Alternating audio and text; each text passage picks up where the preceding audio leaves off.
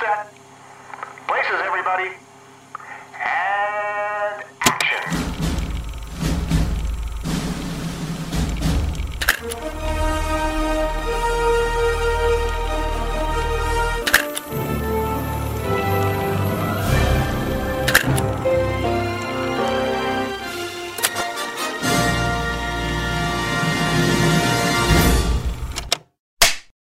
Ei, peraí, peraí, peraí. Não começa ainda não.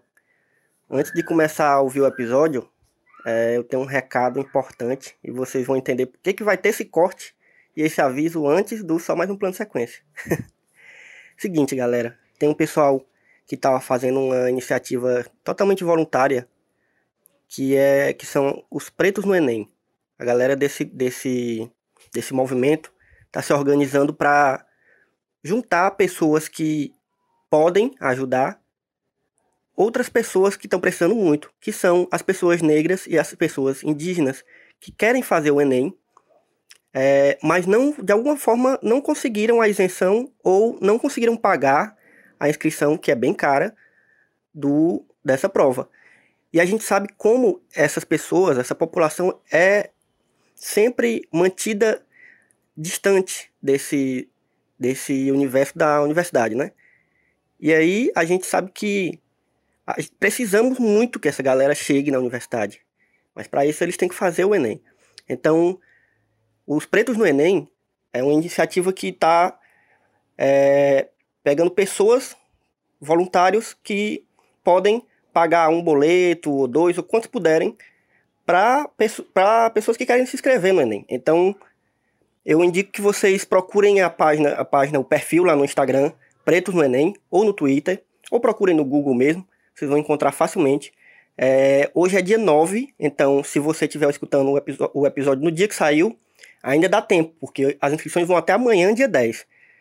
Então acho que dá uma pausa aí, vai conferir o que, o que é, que é o Pretos no Enem, se você ainda não conhece, e se você puder ajudar, ajuda. Se não for pagando um boleto, pode ser compartilhando, mandando para os amigos, mandando no grupo da família, mandando em tudo que é grupo e espalhando essa iniciativa que é muito, muito, muito massa. Então, fica essa, essa dica aí, dá uma pausa, vai lá conferir e depois você continua ouvindo é, esse episódio que tá incrível.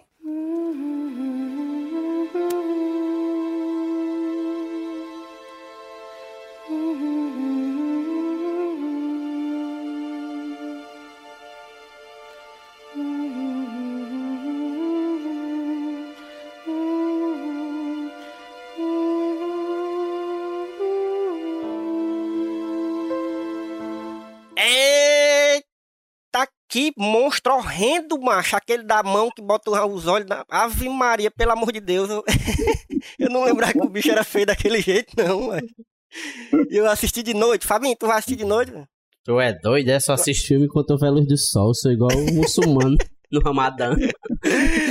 Galera, estamos aqui de novo. Esse aqui é o Só Mais Um Plano Sequência, o podcast de cinema, de conversa de cinema do site Só Mais Uma Coisa. E chamei aqui uma, uma acho que estão tá, tá pegando a gente ser preso por formação de quadrilha. Eu juntei três cabos perigosíssimos aqui para conversar comigo hoje. Quatro historiadores juntos. Um, coisa certa não é. Então estou aqui novamente aqui pela segunda vez, agora seguida, com meu amigo Marley Correia. Diga aí, Marley. Opa! É isso aí, gente. Estou aqui de novo. Né? Marley Correia, professor, de História da rede estadual e municipal né, do estado do Ceará e de Fortaleza. Brinco um pouquinho com percussão no grupo Casa Caiado, grupo de percussão da UFC. E estou por aí, né, na internet, passando raiva no cotidiano. E é não, é isso aí, quem, vamos que vamos. Quem não estiver passando raiva né, né, né, atualmente. É porque não está é entendendo porque, nada. É. Ou então é porque é fascista. é, tem, tem essa opção também. De duas, uma. E tô aqui com outro cara perigosíssimo. Tô aqui com meu amigo Tiago Bento. Diga aí, Tiago, pela primeira vez aqui, gravando, não só aqui no, nesse podcast, mas em podcast qualquer um, né? Primeira vez que tá gravando é... um podcast, né, Tiago? Primeira vez ao vivo em qualquer canal que existe no mundo? Pessoal, primeiramente, primeiramente, boa noite a todos. É, Bom dia, boa tarde, boa noite, porque pode é, escutar a qualquer é hora. Né? Verdade. É, meu nome é Tiago Mendes, sou professor da, da rede municipal e também das redes, de uma rede particular. É, professor de história, né, é, amante de uma música boa, de uma bebida boa e a da natureza também. E eu queria dizer uma coisa para vocês, eu estou me extremamente lisonjeado de participar disso. Eu estou aqui me adaptando a, esse, a essas novas tecnologias, esses traquitões aqui. Né, e eu espero aí dar uma contribuição, minha humilde contribuição a essa discussão. E eu me lembro do, do, do, do da abertura, da tua abertura, quatro historiadores juntos, né? E a gente vê, a gente se vê num contexto tão complicado que talvez no futuro, até não né, é bem próximo, isso, isso possa ser até de maneira, possa ser até perigoso. Né? É, realmente, é, viu? Por isso que é muito importante a gente discutir isso. Esse filme vai ser muito importante a gente discutir e pensar um pouco sobre os reflexos dessa política atual.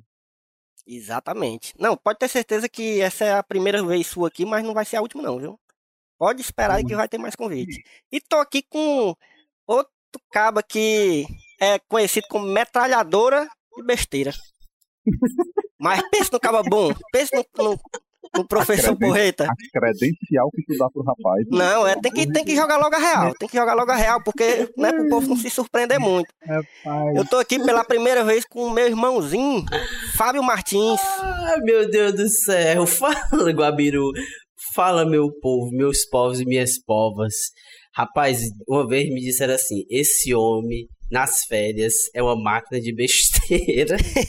Imagine uma quarentena. Não é? Acumulando. A quarentena que já vai 70 dias. É besteira demais. Mas é isso aí, galera. É, eu sou o Fábio Martins, sou professor na rede particular de ensino, sambista, um cabo aqui dá mó valor, umas músicas boas de samba.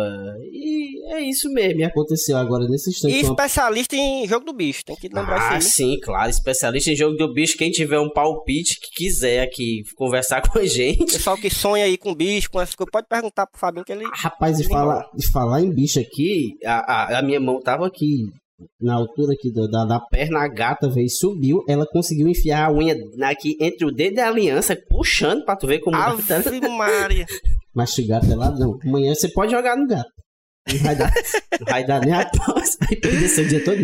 Ai, desgraçado. Mas é e isso eu, mesmo. galera, eu sou o Elvio Franklin, sou o host de vocês aqui hoje e hoje nós vamos falar de um filme que a gente assistiu. A gente já tinha assistido antes. Alguém aqui assistiu pela primeira vez ou todo mundo já tinha visto o filme? já tinha visto. Todo mundo já tinha visto, né? Ah. Eu tinha visto O filme também. em questão é o Labirinto do Fauno, filme de 2006, 2006? 2006. 2006. que muita gente já conhece, é um filme que ficou muito conhecido na época, é, inclusive concorreu a vários Oscars. Eu, eu fiquei, eu fiquei, Não, ganhou, ganhou o. Oscar de melhor fotografia, ganhou o Oscar de melhor maquiagem. Ele concorreu ao Oscar de melhor filme estrangeiro e De música Podia de ter- trilha sonora, eu acho também. trilha sonora também, se eu não me engano, exatamente.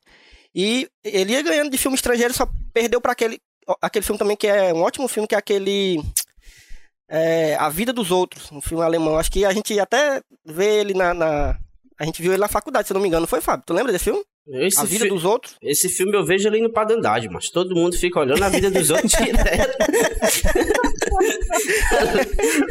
Realmente, viu? Esse As velhas vejo- tudo na janela. Aqui no prédio é cheio de gente de ator desse filme aí, só reparando a vida alheia. Mas é um filmão, um filmão é, espanhol, dirigido pelo Guilherme Del Toro. Na verdade, é um filme espanhol e mexicano, né? O Guilherme Del Toro é um diretor mexicano que muita gente conhece, muita gente ficou é, conhecendo ele mais recentemente por causa desse último filme dele, A Forma da Água, né? Que também concorreu ao Oscar, foi bem, teve uma visibilidade bem grande. Mas e o Labirinto do Fauno não foi o primeiro filme dele, mas pra mim é o, é o é a obra de arte dele, assim, é, o- é um filme que eu realmente desde que eu assisti a primeira vez, eu nunca esqueço. Eu fiquei extremamente impactado com o filme.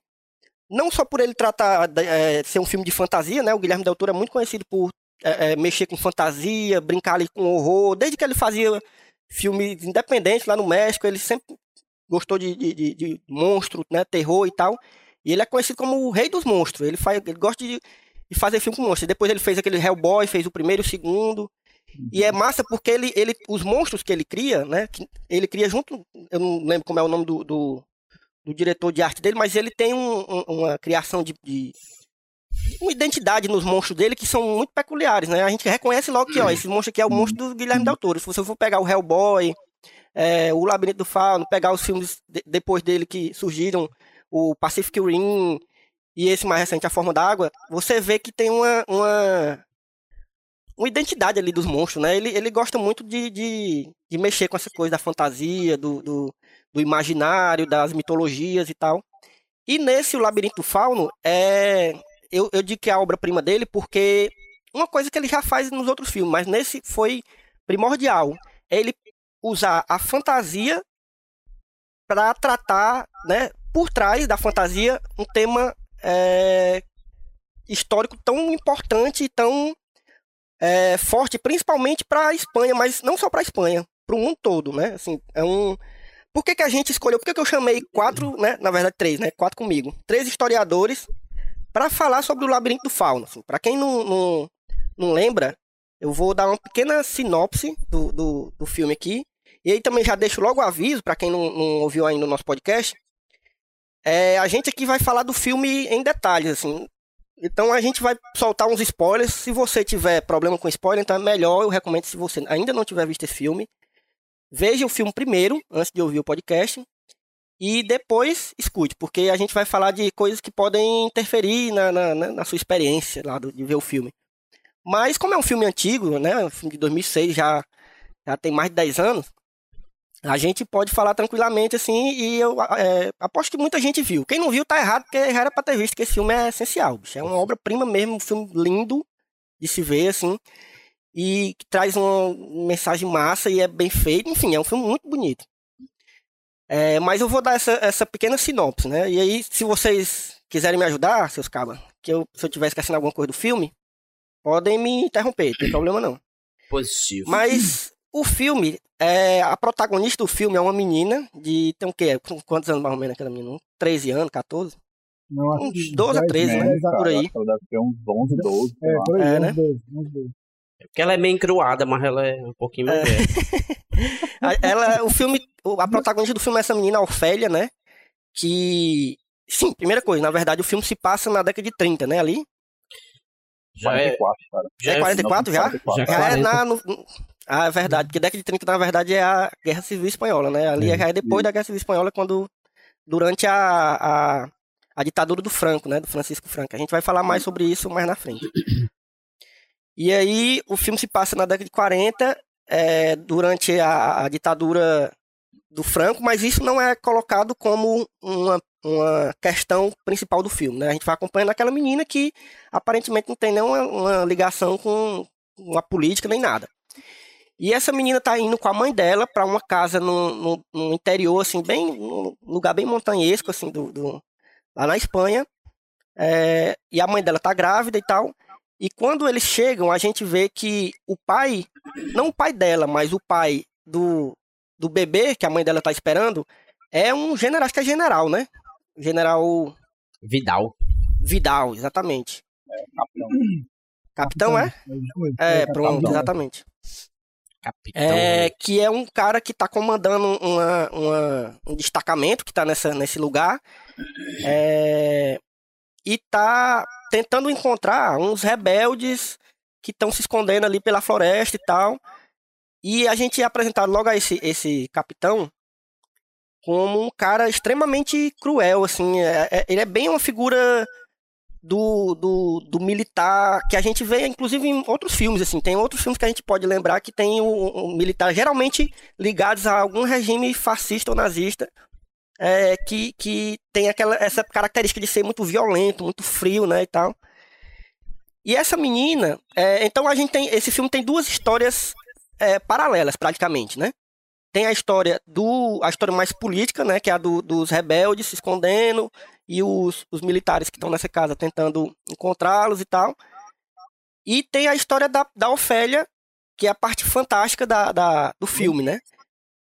Então, é, a Ofélia, ela, ela recebe uma visita, digamos assim, de, um, de umas fadas que levam ela para um labirinto que tem ali perto do, do local onde eles estão, né?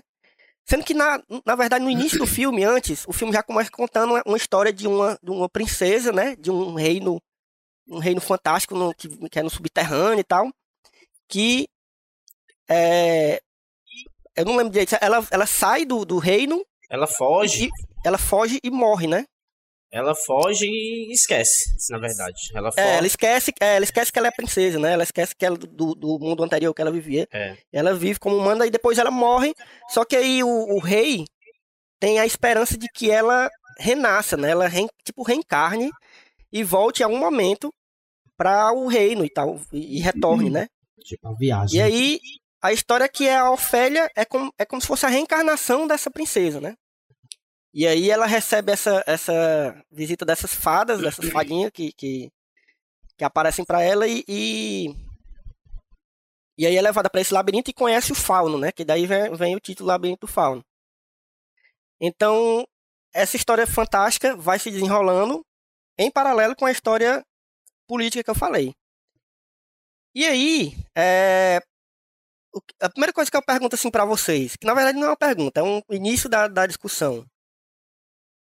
Como é que vocês, como é que vocês veem a, a forma como foi retratado essa, essas, esse paralelo, na verdade, da fantasia junto com, com, com essa questão política? Porque a gente vê que não é um filme exatamente infantil, porque ele tem umas cenas muito violentas e tal, né? Então não é um filme que é para criança ver, mas ao mesmo tempo traz essa inocência da fantasia junto com a brutalidade e a crueldade do, do, do regime fascista lá do Franco e tal. Então eu queria que vocês que a gente começasse por aí, assim pegando esse, esse paralelo. Quem é que. Posso começar? Pronto, diga aí, Tio. Tio. É, eu vejo assim, ó. É, até interessante falar assim, olha, não é um filme infantil. A primeira vez que eu assisti esse filme, eu julguei pela capa. E pensava que era um filme, tipo, fantástico, que nem O Senhor dos Anéis. Entendeu? Uhum. Aparentemente, ali no início, o cara pensa que é um filme fantástico e tal, que trata de, de monstro, aquela coisa toda. O que é que eu, essa relação que eu vejo, eu, eu acho o filme, assim, é, eu não tenho nem adjetivos para falar do filme, porque eu acho o filme, assim, sensacional. O filme é poético, né? Ele é Sim, é poético, ele, tra ele, trata de um tema tão complexo, sabe? De, de, de, um, de um tema tão complexo, mas de uma obscuridade poética entendeu? Então, é, essa relação que eu vejo no filme, por exemplo, quando você pega a Ofélia, né? A Ofélia que a Ofélia é um personagem que é a protagonista, que ela transita entre o real e o surreal, né? Ela na realidade é a Ofélia e o surreal é a princesa Moana. Entendeu? Isso, exatamente. E aí, é, o filme, se você parar para pensar, o que eu pude observar, ele, o filme ele transita inteiramente sobre esse, esse real e o imaginário. Né? Tanto é que a boa parte do filme, as, o próprio retrato do, do, do, do, filme, as próprias cenas, elas são obscuras. Né? Sim, Mas sim. por quê? Eu, eu interpreto da seguinte maneira. É, ele está ele tá retratando uma história que acontece justamente em 1944, uma conjuntura de, de final finalizando a Segunda Guerra Mundial, mas mas está falando da Espanha que foi diferente da Europa, porque depois da Segunda Guerra Mundial os regimes fascistas caíram, mas da Espanha não, entendeu? Uhum. Ele se ele se perdurou até 1975, mudando de roupa, é, é, é, é, ganhando outros, outras cores, mas mantendo a sua essência opressora. Então, o, em 1944, aquela conjuntura toda, é uma conjuntura, da obscuridade. O que eu achei interessante, para ser bem objetivo nessa questão, e, diminuir minha fala para os meninos continuarem, é que essa relação entre, entre o real e o surreal, entre o que acontece de verdade e o imaginário, em uma conjuntura de uma ditadura, ela é muito tênue, porque existem certos tipos de estupidez que a gente não imagina que acontece. O nazifascismo é, é, foi um tipo de regime de tanta atrocidade, de tanta, é, é, é, é, como é que eu posso dizer, de tanta desumanidade, que quando a gente explica isso para os alunos, por exemplo, devido à distância temporal, muitos alunos indagam, professor, mas como é que isso pode acontecer? É verdade. Entendeu? Então, poxa, é que naquele momento a conjuntura era tão complicada, tão pesada, tão surreal, tão desumana, que o real parecia surreal. Vocês estão me compreendendo? Sim, sim. Eu acho, eu acho que aí é a pauta do filme, tá ligado? Aí, aí é que é que é a questão, eu acho, do diretor do Benício Del Toro. É mostrar, entendeu? Benício Del Toro não, mas Guilherme Del Toro. Oh, desculpa. É porque Guilherme toda Toro, vida foi mal. confundo também, mas tem um ator que é o Benício Del Toro. Rapaz, eu, Não, tava, eu só penso nele também quando eu falo desse nome. Sim, mas diga aí, Diego. Só para concluir. Mas a questão é que é, é, o Guilherme Del Toro, ele, ele quis causar justamente essa confusão, sei lá que- se eu posso falar essa palavra confusão. É mostrar, cara, que quando nós estamos em uma conjuntura de ditaduras, de extremismo, o surreal, o real passa a ser surreal. Entendeu? Você Sim, tem uma demais. utopia e você tem a distopia. No filme é justamente isso.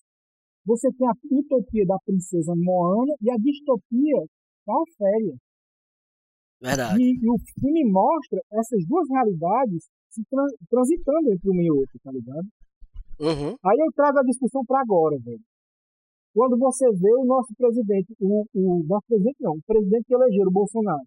Quando você vê essa reação desse público. Galera, nós somos, nós somos historiadores aqui a média de 30 anos. Gente, há 10 anos atrás, isso era imaginável? De modo algum. De jeito nenhum, bicho. A gente. de- é tanto que a gente, aí a você- gente achava que, era, que o bicho era uma piada. O bicho até, até anos atrás, o bicho era uma piada. A gente usava Sabe ele de, meme na internet. Sabe por quê, Elvio? Até 3, 4 anos atrás, a gente achava que o Bolsonaro era surreal. Exatamente. entendeu? Achava que aquilo ali era uma distopia, entendeu? Era algo tenebroso, mas no mundo imaginário. Jamais um homem de- desse vai chegar ao poder, entendeu? E hoje é real, cara. Então, se você. Imagina que daqui a 20 anos a gente dando uma aula, parceiro, parceiro, sobre Bolsonaro, falando das atrocidades que esse cara falou. E pleno século XXI. O que é que os alunos gente vão falar? Professor, como é que vocês deixaram um homem desse chegar ao poder? Entendeu? É a transição da distopia com a utopia, mano. Entendeu? Sim. Pra- Aí bota Pois na aí. panela. Show. É Rapaz, isso mesmo, é isso mesmo. Concordo demais, bicho. Entendeu? E eu tava conversando com. Exatamente. Essa questão da distopia é inclusive massa. A gente pode até. Já pode. Começando a gerar uma ideia aí pra gente gravar depois sobre um filme distópico. Filme antigo distópico. Que parece que nada daquele ia acontecer. E agora a gente tá vivendo um- uma parada que é exatamente isso que o Tiago tá falando. É uma distopia, praticamente. O que a gente tá vivendo. E, e outra coisa, apesar de ter suas peculiaridades, o que a gente está vivendo hoje, essa- esse renascimento do, do- desse de, de regime fascista mesmo, porque eles estão, o que eles querem é isso, assim, não é um, não é, não é outra coisa não. E o que a gente tá vivendo é uma distopia, bicho. É, é, é isso mesmo que tu falou. E vocês, Fabinho? Rapaz, eu vou te ser aqui bem sincero. Porque é que eu tô me achando até um cabo metido aqui no podcast falando de filme. Sendo que eu sou historiador, mas eu, eu gosto. A gente sempre gostou de, de fazer essa, essa dobradinha. É, não, cinema. exatamente. Filme, filme, puxar filme pra falar de história, É massa. Inclusive, a gente, em uma das escolas que, que eu trabalho, a gente tem um projeto de, de cine aula. Então, quando estreia algum filme massa, a gente vai lá e, e faz a temática, faz a problemática e joga lá a galera dentro do cinema e debate dentro do cinema mesmo. E quando tu botou pra gente debater sobre esse filme, a primeira sensação que eu senti foi medo. Porque o filme, ele, é- ele dá um pouco de medo mesmo. Eu, quando eu assisti o filme, eu achava também que, igual o Tiago falou aí, que era um filme de, de, de, de corra besta, de, de corra painha, mas é não, o filme é pesado, o filme tem um, um, um- pano de fundo fantástico, que é essa questão de regimes autoritários. E quando eu digo que tenho medo do filme, que eu só assisto esse filme de tarde, e tem dois tipos de medo dentro do filme que a gente tem. Sim, sim. Tem dois tipos de medo, porque não é nem medo. Um, um dos medos, um dos medos que, eu, que, o, que a gente tem é o medo do fantástico. Se eu descesse num buraco e encontrasse com fauna, eu voltava na hora. Porque o bicho é estranho. Eu voltava. Bicho é feio. Eu não ficava lá. Eu, eu não ia botar três pés na boca do cururu que não tem tamanho. Tu é doido quando subisse aquela barata no meu braço, eu já voltava. Não é doido? Eu, O, o primeiro que eu não ia estar nem dentro da árvore, quanto mais botar as pedras pro cururu comer. E, e Ah, não basta as pedras que nós fizemos, né? né? ah, não basta as pedras que eu tinha As no pedras que rim. nós criamos no rim. Pois sim, e quanto mais botar pra um cururu comer. E é assim, é- aí isso aí é a parte do medo. A parte do fantástico, do, do que é fantasioso ali, me dá medo. Eu não, eu não ia pra, um- pra um- pra uma mesa onde tá um bicho que os olha na mão. E aí o bicho fica, abre a mão e vê as coisas. Não, aquilo ali é o que me dá mais medo. Então, eu tenho esse medo do surreal ali, do que é do imaginário. Só que maior do que o medo daquele que do filme é imaginário é a tensão que eu tenho. E aí é o medo que eu fico do desgraçado do general no filme inteiro. É. As É cenas em que real, ele. né? é. A gente sabe que ali é real. É essa, esse é o ponto, meu filho, porque naquele momento o que era real dava muito mais medo do que era fantástico. E aí eu fico com medo, eu fico com medo da, da parte que o cara aparece, porque o cara gera um clima de tensão, macho. Onde ele tá é uma tensão demais. desgraçada, é um medo constante, é um inimigo que tá ali rondando, mesmo que você não vê, mas tem, e o cara fica nesse espectro de um inimigo. E eu fico aí numa tensão desgraçada, mas toda vida que ele aparece, o cara fica tenso. E assim, o filme filme que me deixa tenso é muito pior do que qualquer filme de terror. Não tô aqui classificando esses filmes, mas a tensão, os momentos de Uhum. tensão do filme, eles são dentro do campo do real. E aí, meu filho, a tensão dentro do campo do real dentro desse filme é de um regime autoritário. E, Exatamente. e dentro desse autoritarismo, dessa tensão que a gente, de uns tempos pra cá, começa a, a receber aí no cotidiano, aí o bicho pega. Então a gente vive numa tensão constante. E para escapar disso, o imaginário parece ser muito mais interessante, ou parece ser muito menos doloroso ou amedrontador. E eu acho por isso que a miserável da menina vai fazendo isso tudo no filme. E eu acho que ela tem muito mais tensão também com quando tá com o padrasto. Já tanto que ela questiona a mãe Sim. porque a mãe se casou. Então eu acho que ali é um subterfúgio para ela. Acho que aquela miserável, ela Verdade, a gente vê que ela não tem medo do, do- dos monstros, né? Assim, Tem ela, não. assim, tem medo quando o bicho tá ameaçando ela e tal, mas é como, é como tu começou falando, ela, ela teve coragem de entrar debaixo da porra da árvore, é, teve coragem de entrar na, na sala lá do monstro, inclusive, não sei pra que ela foi comer aquela porra daquelas uvas, que uva, todo, canto- todo canto tem uva, mas pra que essa mas menina queria aquela porra mas daquela uva? uma, E- mas era uma Mas- lapa de Não Não é, mas coisa. deixa quieto. Eu pensei assim, macho, era. Era uma uva, era Eu, uva eu, pensei, eu pensei, sabe o quê? Eu, eu tava assistindo, era quase meio-dia. Eu pensei assim, porra, mano, uma uva, pô, comendo um frango assado meio-dia. Não é um galeto. Um Mas- com farol. Mas aquelas uvas ali, macho, são tudo pão de Acho açúcar. ali as uvas é da caixa jeito. preta. Ah, as uvas bichona do tamanho da importada, né? É. Aí tu come e nasceu teu olho em ti. Ei, mas o Fábio falando aí, eu me lembrei, assim, fazendo, um- fazendo um paralelo com o que a gente já viveu, né? E, e, obviamente tem muita diferença, claro. Mas falando de uma coisa que a gente viveu recentemente, e puxando que o Diego já falou do, do, do fila da puta do, do, do presidente, Ei, eu me lembro muito bem do, da- do momento depois que, a, que ele foi eleito. Os dias depois. Bicho, ali, ali para quem era, é, é, tava do lado progressista da história, ali foi um- e, e- não só para quem tava do lado progressista, mas principalmente para quem era, fazia parte de alguma minoria. pra quem é normal. Pra quem é gente. É, para quem, tá- é, pra quem é são, né? É, pra quem tem juízo. Mas o medo tava reinando, bicho. Eu, eu lembro de gente chorando, eu lembro de gente realmente planejando sair do país. Eu lembro de amigos próximos fazendo isso. A Mila, a própria Mila, que participa sempre aqui com a gente, que é minha parceira aqui do, do, do- do Só Mais Um Plano de Sequência desde o início, ela, pra quem não sabe, ela é casada com, com, com outra menina. E, bicho, eu temi demais por ela, bicho. Tá entendendo? Eu temi pelo meu filho, como é que esse menino vai crescer num, num, num- num regime desse, num cara desse. E a gente tá vendo que tudo que a gente tinha medo naquele, naquela época foi se concretizando.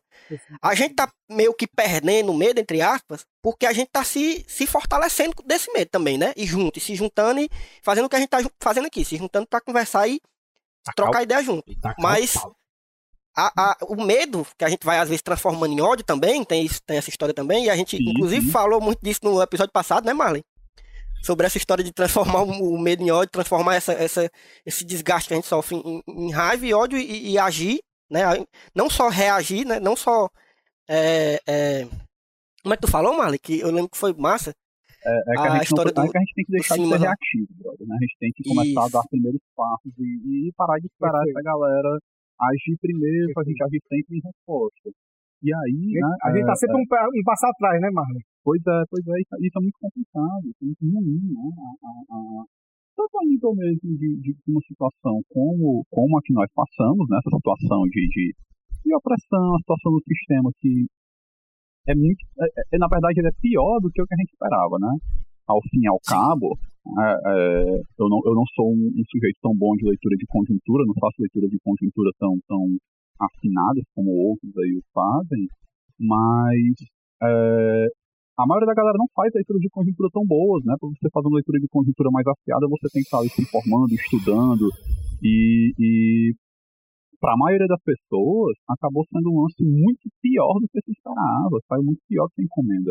E aí, né, puxando aí de novo o gancho do filme, uma coisa que, que o Diego traz, que o Fábio traz também, né, essa coisa do, do, do terror, né, do medo, é, é muito legal pensar também na Ofélia, né, como, como essa coisa dessa dedicação dela em, em cumprir as missões, em cumprir as provas que são propostas pelo, pelo Fauno, isso vem de, de- são atos de fé, né, é, é, são atos de crença dela, né, uma possibilidade de um futuro melhor para ela, de um futuro melhor para a mãe dela, assim como são atos de fé também, o da moçada que está na, na, na guerrilha lá combatendo o, as falanges franquistas, né? Combatendo essa galera.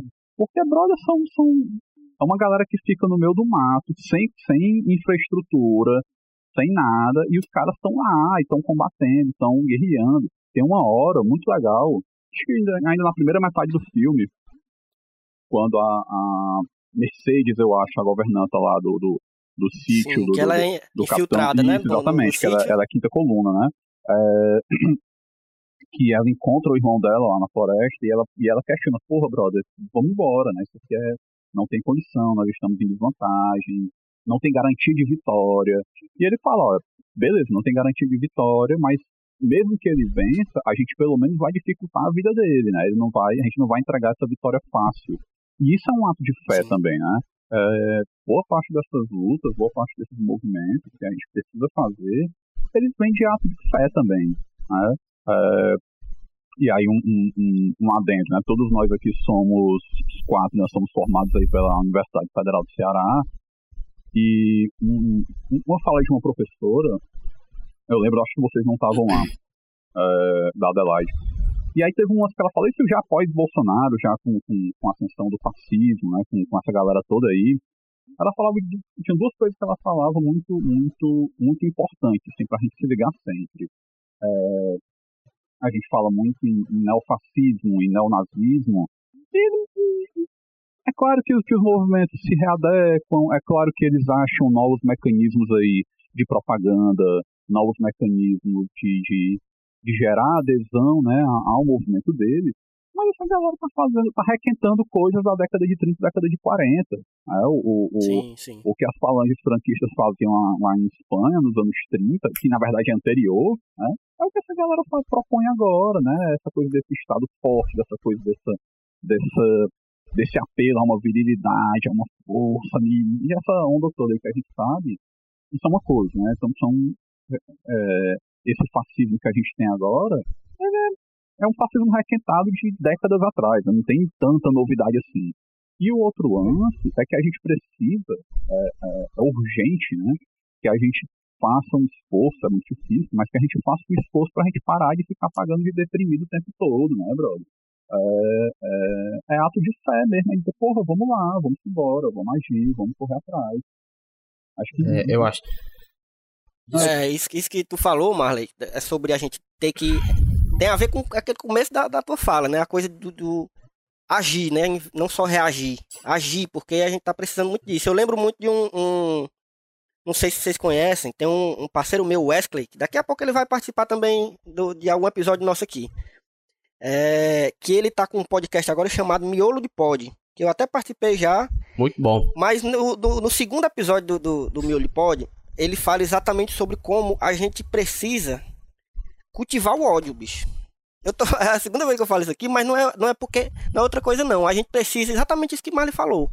a gente já tá. A gente teve o nosso momento de, de, de, de porra, ficar triste, se lamentando pelo que aconteceu. Mas, bicho, a gente precisa resolver isso agora, entendeu? A gente já tá, já tá no momento de resolver.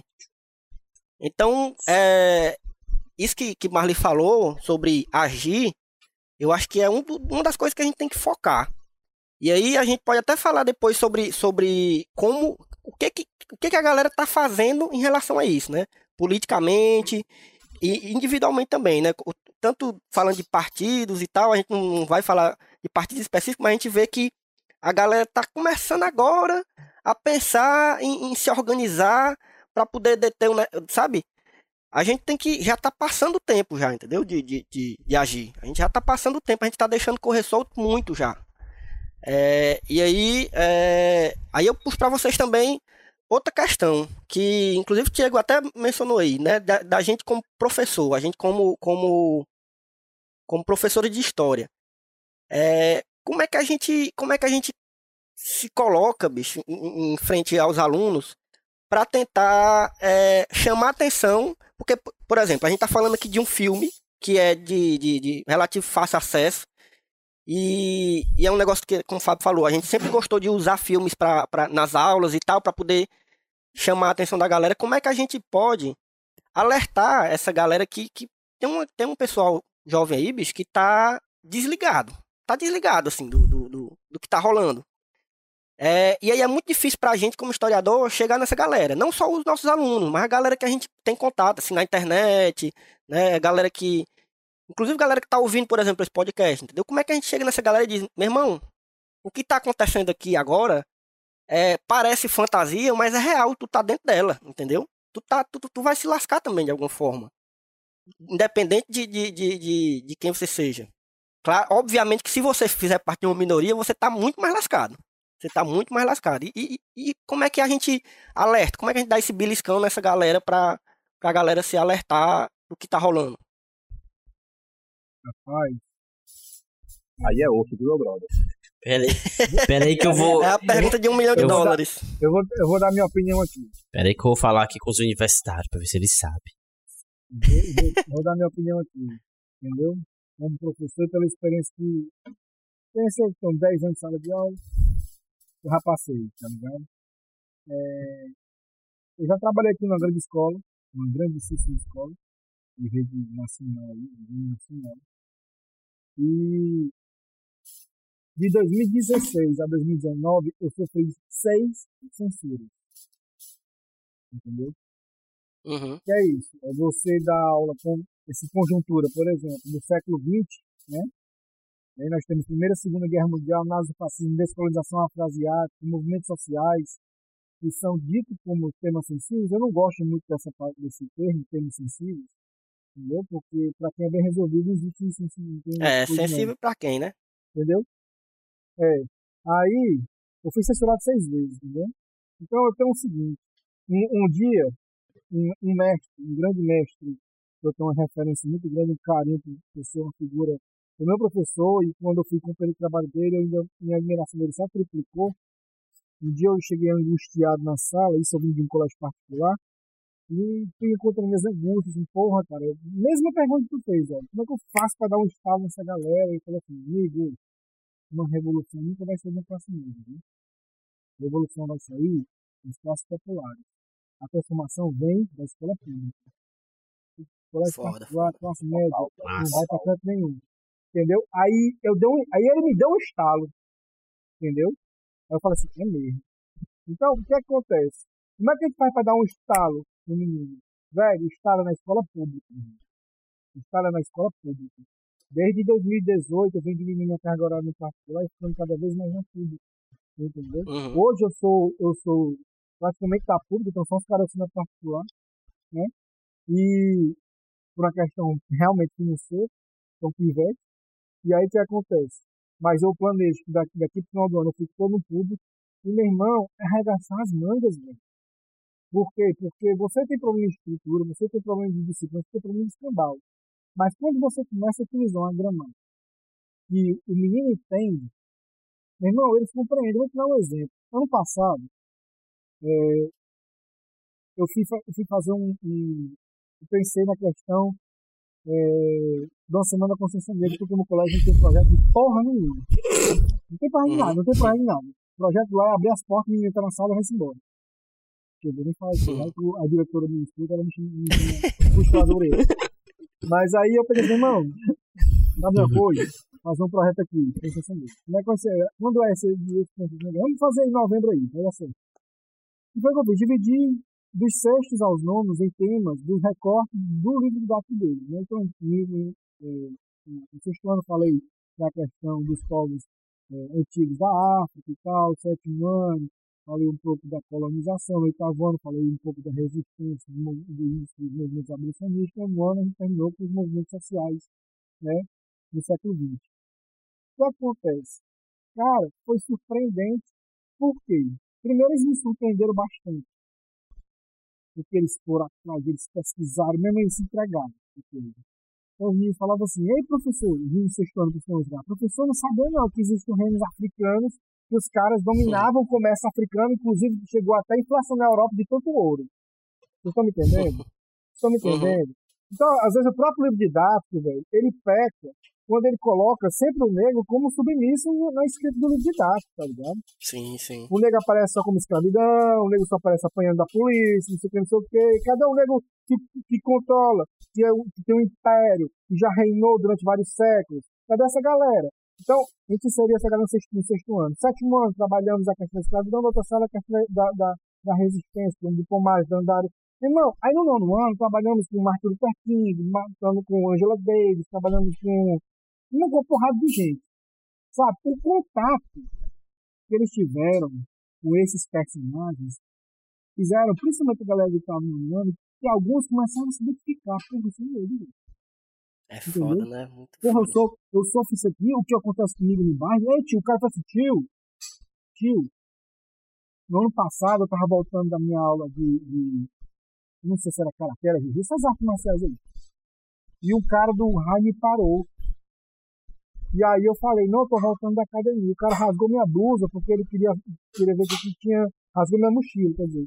Ele queria ver o que tinha na minha mochila. Entendeu? Ele rasgou minha mochila, tio. Entendeu? Agora eu tô entendendo o que aconteceu comigo nesse dia. Então você começa a escutar essas coisas depois de um trabalho desse, você vai plantando a sementinha. Entendeu? Uhum. Eu acho que hoje, a escola hoje precisa de menos de aula, de sala de aula, e de mais projetos. O pulmão da escola hoje é projeto. Projeto para desenvolver a cidadania dos meninos, projeto para desenvolver a consciência histórica deles, trabalhar conceitos, entendeu? E dê tempo a gente trabalhar conceitos. Né? É menos história pragmática, aquela história de sala de aula, professor e pincel, e mais projeto. Né? Dá mais autonomia para esses meninos, através das fontes da orientação da gente, produzir eles mesmos material. Porque eles produziram material, mano. Entendeu? Sim, quando a gente coloca eles também para ser agente né, do negócio, irmão, eles, eles, começam a se identificar. Eles não esquecem nunca, não esquecem não, mano. Sim. Primeira aula do ano que eu tive hoje, primeira aula desse ano, quando a gente estava antes da pandemia, foi a primeira coisa que eu perguntei, pessoal, o que foi que mais marcou vocês ano passado? Foi um ano, velho. Eu falei, foi a semana, foi a semana, foi a semana. Entendeu? E é isso aí, eu acho que começa a partir daí, entendeu? Começa e não é à toa, bicho, não é à toa que o que essa galera que tá agora no, no, no poder é a primeira, primeira galera que eles querem que eles querem calar é a gente, é a gente, é a gente da, da, da né, que é professor, principalmente de humanas, não só, mas principalmente de humanas e a galera das artes. Porque a galera, quem, quem dá esse estalo, né, ou então que não só que dá o estalo, mas pelo menos é, mostra para pro, os jovens o que que tá acontecendo com eles, na vida deles, é exatamente a gente que mexe com, com, com, com a área de humanas e os artistas, bicho. E não, a gente vê claramente que o projeto do, desse governo agora, o projeto fascista, que é um projeto fascista desde o começo sempre foi, é começar por aí. E quando a gente, a gente fala que é. Quando o Marley fala que eles estão reciclando, né? Isso, isso, o, o, o Hitler fez, o Stalin fez, todos os regimes fascistas começavam por aí. Não só tentando destruir o, o, o que já existia de, de, de educação e de, e de, arte, mas se apropriar daquilo. E, ele, e alguns fizeram muito bem. O Stalin fazia isso perfeitamente, se apropriar da arte. No Stalin tinha uma galera que fazia fi- filme pra eles, pra mostrar pra população o filme. O cinema era, era dominado pelo Estado, né? A arte no, no- no- total. Aqui também a gente tá começando a ver isso. A gente tem um, um- um ministro da educação, mas que puta que pariu. Macho. me- Aquele bicho ali é um ceboso, macho. Não, bosta. Tá entendendo? E, e ele não esconde, não. Tá entendendo? Não esconde, não. Ele fala mesmo. A gente tá num nível que, a- que os caras já estão falando. E a gente tá se sentindo refém do, do, do negócio. A gente tem que deixar disso. A gente tenta... Macho, É, mas. o, que eu fico, o que eu fico mais impressionado, só um minuto, cara. Eu Beleza. Um dia desse estava lendo um artigo sobre esse. O Abraham Weintraub. E o pai do cara, mano, é todo posicionado na, no- na ala progressista, mano. Que diabo foi aquilo ali? E mano? é. E, e os dele- irmãos dele tudinho também são fala da puta, né? Os irmãos tudinho são igual a ele. E o pai dele foi um, um cara que foi tipo assim, um, um, como é que eu posso dizer, uma vanguarda do, Caraca, do, não sabia não. do, do, do- do movimento que justamente discutia sobre a questão da legalização do maconha. Vixe, pai dele tem um livro- Olha aí, menino. O pai dele tem um livro lançado na década de 80. o, pai dele é, o pai dele é psicanalista. Gente sobre boa. justamente os benefícios da maconha. Aí. E tem um filho Mas, desse. Então, filho, mas. Mas é, é inacreditável. porque daí tu tira, loucura. mano. Daí tu tira. Porque o Elfo fica perguntando aqui como é que a gente vai resolver isso aí, como é que a gente resolve esse negócio. Macho, vai ter menino bocó, gente bocó, que assiste esse filme aí do Labirinto do Fauno e vai ficar doido pelo general. Não, não é isso, Fala aí, macho. macho. Poxa, eu não vou longe, não. Ó. Eu, eu, eu, eu, eu tô dentro dessa galera da cultura nerd. Galera que gosta de Star Wars, de Harry Potter. Eu gosto também. Tô dentro aí. Macho, mas o que tem de doidinho que diz que, não, Star Wars... O Tiago tava falando até do, do Star Wars comigo, né? Naquele dia, Tiago? Aham. Adoro Star Não, Wars. porque Star Wars a gente não pode misturar Star Wars com política, Olha. não. Porque senão vai dizer que o Darth Vader é um, é um fascista, senão vai dizer que o. Meu irmão, é um fascista, É. macho. Star Wars é política pura. Harry Potter é política pura, macho. Tá entendendo? E a galera se enganando, não, é fantasia tal, não sei o que, não pode Macho. misturar, não. Meu irmão, tá Não, tudo misturado. isso aí, isso aí porque fala, fala, fala, fala, três É falar porque, mas é porque esse é o mal, mano. Esse é o mal da coisa. A gente não consegue mais assistir um filme sem ficar fazendo essas análises loucas, não. A gente assiste o Harry Potter, a gente vê política. A gente assiste o Star Wars, a gente Mas é vê política. porque tem. Pois é, aí a gente. Eu, então, eu queria. Quando eu quero assistir assim, um filme que me deixasse mais leve, eu assisto filme de ET com, com um cão. Aí é, tem nada a ver com nada. Às vezes até tem, viu, Pois bichinho? não é, Às mano? vezes tem umas coisas. Mas o nego ainda faz análise. E é difícil, macho. Não, não tem como, não. A Cara, gente fica fazendo análise. É, mas isso, isso é uma coisa muito importante também, né? Então, é, é como essa galera constrói, né? Como esse, esse, esse, e aí sim, né? Eu falava que, é, que esse fascismo é requintado, e ele é requintado, mas ele tem novas mídias de, de, Sim, de sim. apropriação, né? E um dos, se e adaptando, um né? dos lugares que ele passa é exatamente por isso. Né? Isso é uma coisa que isso é um, um- e eu não sei o que falar aqui, mas não sei, não posso estar completamente equivocado. Mas em comparação Não, aqui a gente, a gente é acostumado nesse podcast aqui, a gente é acostumado a dar informações com fonte Arial 12. fonte das nossas cabeças. De pesquisa Datacu, né? É, exatamente. Falei, falei. É, me parece ser um, um, um lance muito, muito brasileiro, assim. Que é essa coisa de dizer que não, é, eu não discuto política, eu não falo sobre política, política é uma coisa que não faz parte do meu cotidiano. E essa galera começou a se, a se, a se infiltrar, né, vamos dizer assim, em âmbitos que eram aparentemente neutros, se liga? Então esses caras começaram a colar em, em, em, em streamer de jogo, né? Então o cara vai lá ver uma transmissão do, do, do jogo do League of Legends, né? Vai lá ver um LOLzinho. Cara, LOL, Hum. eu, eu, eu comecei a jogar League of Legends agora na, na quarentena, né? Nada Só Deus fazer. pode lhe julgar, só Deus pode lhe julgar. Não É, Estamos aqui pra julgar ninguém, não. é, bicho, a Pois é, quantidade de gente bizarra, de gente bizarra, de gente dói da É. cabeça. Racista, Não, é um ambiente fascista mesmo. assim, nível high level. E essa galera não, não veio do nada. Essa galera começa a colar em. em ah, vou fazer aqui uma transmissão do- da minha partida do League of Legends aqui pra minha galera. E aí o cara tá lá porque é jogo, aí do nada ele mete, não, mas é, é, é, o, o, o, o Estado rouba muito, o Estado faz isso, aí começa a colar num discursozinho que fica mais totalizante, e eles começam a adentrar nesse território. Aí depois adentram no território de filme, né? E aí é, eles começam a inserir né, política nesses lugares que sempre teve. Né? É, todo, Uhum. todo tipo de discurso, todo tipo de, de, de mídia, ela tem um discurso político. Né? As mídias não estão ali só por estarem, né? elas, elas transmitem uma mensagem, elas têm um, um- um porquê de existirem. Os autores eles estão vinculados a alguma linha teórica, eles sabem como estão falando, do que estão falando, e é importante também que a gente comece a ocupar esses espaços. O que é que parece hoje, né? O, o- onde é que a gente acabou perdendo muito lugar? É porque essa galera mais, mais à direita começou a se apropriar de coisas que são coisas da ordem do cotidiano, Sim. e é começou a verdade. fazer com que essas coisas da ordem do cotidiano parecessem coisas que, que as esquerdas abominam. Então, o que é que é? Você é um brother que você é um homem, é um homem cis, heterossexual, você é casado com uma mulher, você tem dois meninos, isso é coisa da direita, porque a esquerda gosta de homossexual, a esquerda não, a esquerda não faz churrasco, a esquerda é vegana. Então eles começaram a entrar nessa, nesse, nesse debate fajuto e a galera vai colando, a galera vai se iludindo, a galera vai entrando muito na coisa. Isso é uma coisa muito atual também, é uma coisa muito do nosso tempo, que é essa coisa do meme, né, essa coisa da piadinha, de fazer uma piada com tudo, fazer brincadeira com tudo. E, e a gente tem que começar a tomar de conta desses espaços também, né? a, a, a, a tomar de conta dessas mídias, a chegar e marcar presença. Né? É, você pergunta como é que, como é que a gente faz para dar o start nessa galera. Brother, não é fácil. Não é É fácil, nada, meu irmão. porque, porque dá trabalho, dá trabalho pra gente. Dá trabalho pra gente, exige leitura, Desgastante até mentalmente pra gente. né? Nossa, é exige. desgastante em todos os, em todos os aspectos, mentalmente, fisicamente. Fisicamente. Sim, é. sim, sim. É porque mesmo que Exige falar com a leitura, porta, mano. Existe, esforço físico por trás, né? Existe mesmo o cara ali dar o gás e correr atrás.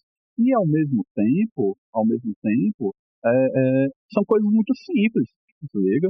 É, rola muito um- um- uma coisa em escola, isso é uma coisa que acontece muito em escola pública também, que é de muitos professores Uhum. subestimarem os estudantes.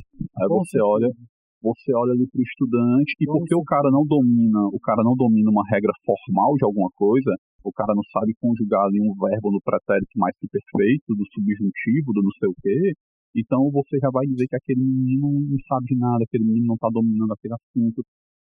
Em vivência, em vivência, essa galera sofre as coisas todo dia, essa galera sabe das coisas. Né? Mesmo, e aí isso é uma coisa muito interessante, muito, interessante mesmo. É, eu vejo, né, eu trabalho na, no, com ensino médio, e a gente vê no ensino médio muitos, muitos estudantes que Um avião aí. Foi um avião. corno aqui de caminhão. Olha aí, ó. Tu É tá bem dentro o- do É autódromo, bem que Não, vai, mas é o já tá caminhão- passando aí pra ver É o se tá gravando. caminhão, caminhão do lixo. O caminhão do lixo. Caminhão Tá- do lixo, Tá vinha tendo te um pega do caminhão Rapaz, do lixo. Queria, queria só fazer um parênteses aqui. Queria fazer um parênteses aqui pra pedir desculpa ao meu amigo Senna, que eu dei trabalho pra ele. Acabou de dar. Tomara que eu me dê trabalho Foi pra ele ele agora, passando viu, aí. aí Foi qualquer ele coisa. no carro. É, então passa muito por esse espaço de ocupar e de entender que esses meninos são, são espertos, eles têm leitura de mundo, leitura de mundo muito afiadas também, se liga? É, é, falando dos meninos do ensino médio, e muitos deles se vinculam ao Bolsonaro, né, se vinculam a, a, a- esse discurso mais fascista. Mas Se você para, identificam, é, né? mas você para para conversar com eles e você começa a falar, por exemplo, de abuso policial. Isso. Brother, se você fala de abuso policial com qualquer aluno da escola pública, todos eles vão ter um caso para contar, ou deles próprios, ou deles próprios, ou de algum amigo próximo, ou de algum vizinho. Todos eles vão dizer, não, brother, a polícia chega aqui e a polícia não amiga. A polícia chega aqui, ela vai te chamar de vagabundo pra lá. Né? Então essa galera tem, tem essa noção, né? Eles não são, não dá pra dizer que esse pessoal é doidinho, que eles estão desvinculados do mundo. Isso que a gente pensa, mesmo nas coisas mais formais. Né? Mesmo que a gente pense na coisa e, e como transformar isso em um conhecimento mais acadêmico, como transformar isso em, em um conhecimento mais discursivo, objetivo. Né? Mas se a gente pensa em outros âmbitos também, né? essa galera tem leitura de vida corporal, sabe? Essa galera entende de, de gramáticas diversas, né? O Diego falou de gramática aí nesse sentido de, de leitura de mundo, e essa galera tem uma leitura de mundo muito diversa, brother. A gente tem que começar né, a, a, a, a entender que leituras são essas e as formas que a gente consegue abordar e chegar até isso e tentar de um jeito ou de outro né, é, é botar essa galera para ler. Né? Voltando aí, aí eu rememoro o filme também para acrescentar uma coisa que eu tinha dito, né? Que a, a a coisa da Ofélia ir atrás do, do Fauna, atrás de cumprir as missões é um ato de fé, mas olha só, é um ato de fé que nasce Uhum. da literatura, nasce da leitura. Né? Ela lê, Ah, então ela tem aquele Nossa. fundamento dela na leitura. Quando a gente fala em, em. Em- revolução, quando nós falamos em, em- em luta, em processos diversos, esses atos de fé, eles nascem de leitura também. Né? É entender esses movimentos, entender o que é produzido, né? e, e chamar e chamar responsabilidade, sabe? Acho que, que cada vez mais isso não é uma coisa nova. Não dá para dizer também, isso é uma outra coisa que a gente também não pode sair dizendo que, ah, porque a galera não está fazendo nada e tal. É, quem está em luta, quem é de movimento social, quem é de movimento que constrói luta social, não parou um segundo. Até porque é resistência, né, mano? Se parar, morre. Desde nunca. Se a galera parar, tem... Pois é, pois é, essa galera tá construindo desde sempre, sabe? A gente tem que começar a entender como é que essa galera faz para não parar, como é que essa galera faz para construir e colar e fortalecer. Mas Né? tem uma, tem uma passa- parada aí passa no, por esse lugar. aí. no, no filme que, que me deixa doido e que também diz respeito a hoje e a da dificuldade que a gente tem, meu irmão, é desse lance de informação aí que o Marley tá dizendo, desse lance da leitura, da, do, senso, do desenvolvimento do senso crítico. E, e tem um- uma cena no filme que é uma das mais escrotas, que, eu, que me lembrou, me remeteu a outro fato na minha vida, que é a cena lá do, dos, dos coelhos, quando o cara pega lá, o, os soldados ele pega o cara e tal, e ele disse, ó, meu pai Uhum. tava só caçando coelho. Vai. E fica naquele campo do, da suspeita, é ou não o caçador de coelho, ou é o cara da resistência, e aí o general pega lá o cara, mata o cara, mata o filho, e depois mata o pai. E aí abre a bolsa, de fato tira o coelho lá de dentro. E aí, se eu. Por que, que isso me remete a, a- a hoje em dia? Porque, meu irmão, esse lance da suspeita, ou da informação vaga, ou da informação muitas vezes falsa, meu irmão, tem gente morrendo por causa disso. E o cara mata lá sem escrúpulos por causa disso, de uma informação Uhum. vaga, de uma informação que não, não, não tem não tem uma, uma, uma concretude ali naquele lance. E hoje tá muito tá difícil, meu irmão, porque a galera tá acreditando hoje em, cada barbaridade, cada coisa, que a falta do senso crítico, o lance da leitura, da- da- das interpretações, tá deixando aí essa galera acreditar em cada atrocidade que, pelo amor de Deus, né, irmão? Então, isso é mais um ponto de dificuldade que eu acho. Hoje a galera, essa galera se. Bem ligeirinho, ladrão. Ladrão é o Diego, tá bom, gente? É, essa, ga- essa galera conseguiu se apropriar de algumas redes e a gente tem que também se apropriar desses meios. E esse podcast é um meio de resistência, de, de se apropriar dessas, desses meios. E, e Uhum. meu irmão, é se apropriar e a gente começar a utilizar isso daqui como forma de resistência. E de passar mesmo ali o debate a partir de informações que têm concretude. Esse lance de, de tanta informação falsa, meu irmão, nunca vou me esquecer do dia que eu tava entre o acordar e o dormir, quase dormindo. Morava com a minha mãe ainda, ela balança a rede, eu me acordo uma vez, eu o que foi? Era o padre Manzotti engravidou uma menina. Eu, como é, rapaz?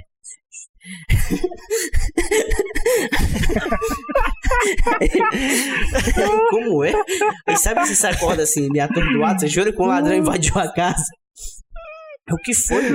É um padre Manzotti engravidou uma menina. E o que conversa é essa, rapaz? Tá aqui no Facebook. Eu, isso é mentira, vai dormir. E macho. E, e tinha a notícia. E se assim, se eu não É, deixo, a minha mãe é uma pessoa que fez até a quinta série, tem pouca leitura. Então, se, se a gente não tiver um trabalho de orientação dessa galera, vai, meu irmão. Não tô julgando aqui como ignorante, mas tem muita coisa que é, que é divulgado que passa. E a galera mata por causa disso. Quantas pessoas não morreram aí por causa de fake news ou, ou coisas do tipo, ou suspeitas? Isso é um artifício, bicho, que eles encontraram, que eles foram muito espertos de terem encontrado, é, é, de, de, de colocar em, em- prática o plano deles. O artifício exatamente de, de fazer isso que o Marley falou que a gente tá precisando fazer também. Entendeu? Na Os verdade, a gente tá precisando se mente apropriar disso do também, combate palma, macho. né? Não, Não, é, de- é, é, e assim, é demais. E, e assim, eles criam, né? Desculpa aí interromper os amigos. Eu também sou ladrão. Ô, Fábio. Fábio Martins e Elvio e Marley, eles é, na verdade, eles passaram, eles estavam, é, passaram a ter um, um, passo à frente, no caso, não, dessas questões reativas, quando eles perceberam, muito antes de nós, que esse campo, Sim. esse espaço das redes sociais é um espaço extremamente fértil para formar um novo público adorador de sua Exatamente. Isso não foi um movimento de dois, três anos atrás, isso é um movimento de dez anos atrás, né, com esses youtubers, conservadores.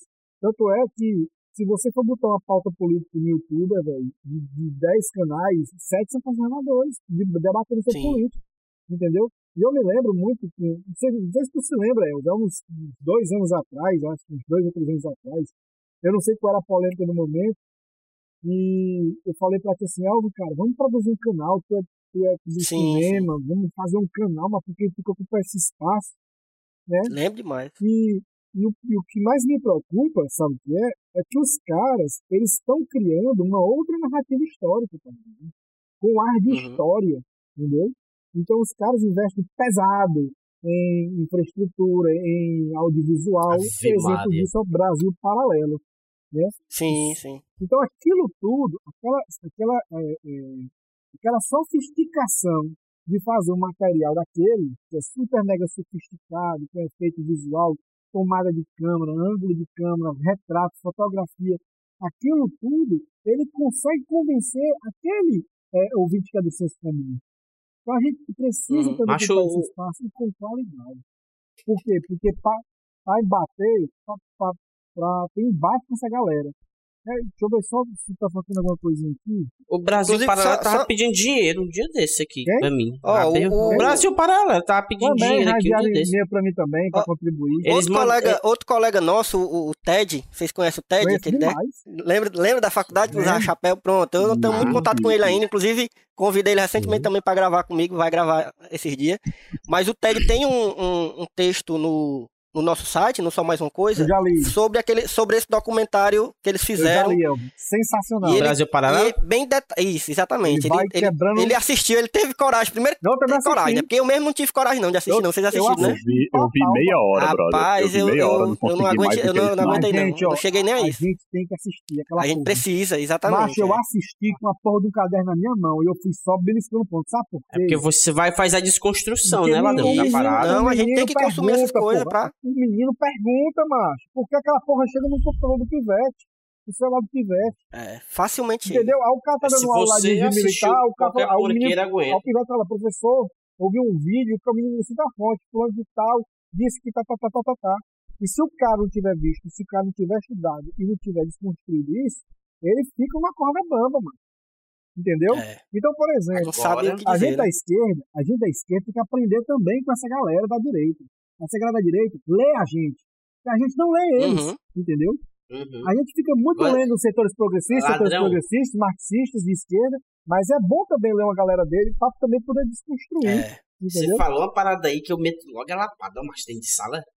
Que o, que meu povo, se você vier com afirmação, com algum, com algum é, é, comentário em sala, pelo amor de Deus, não me venha com aquela conversa. Ah, é porque eu vi no YouTube. Meu irmão, eu, eu corto logo. É que eu vi na internet, no site.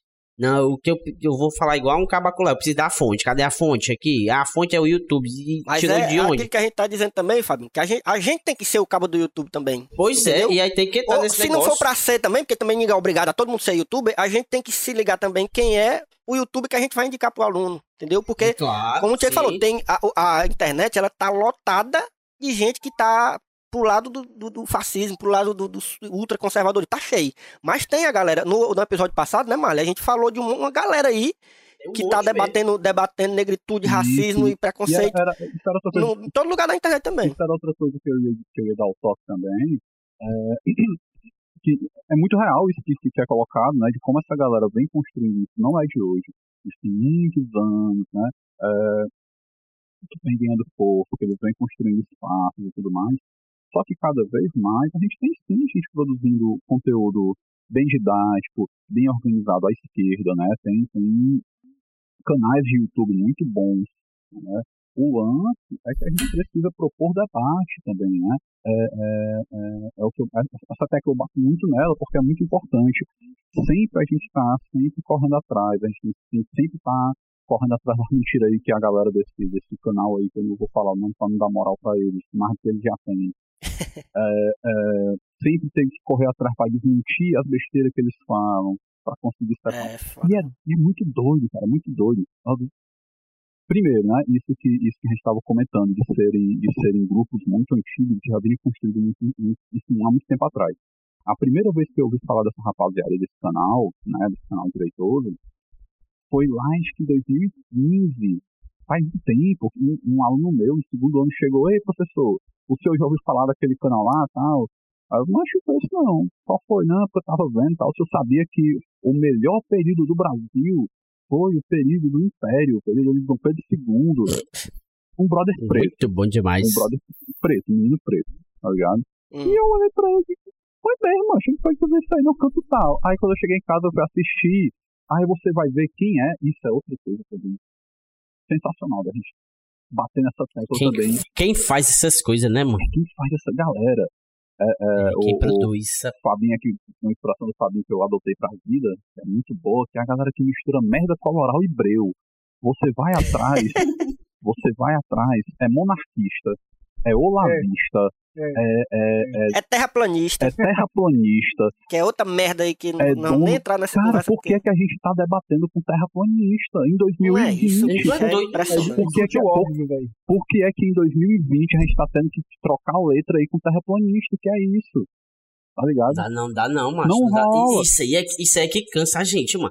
Tem que discutir o que é óbvio, o que é fato, É. mano. Isso aí vai matar o isso- cão, mano. Isso, Eu não discuto mais, não. isso, Eu, é um, vou- isso é um problema. Isso é uma coisa que essa, que essa, essa, essa direita aí se diz é, é, repaginada, ela traz muito, né? Não, vamos debater aqui os pontos de vista diferentes, né? Pra tem coisa que não é ponto de vista, é besteira, é, é, é- é bobagem, é picaretagem, é maluquice. É o que tá, É. é. o que tá rolando ali, Marley. Na, na- essa CNN que surgiu agora aqui, né? CNN Isso, Brasil, isso, é. eles vieram com essa porra dessa proposta de juntar, não, vamos mostrar os dois lados.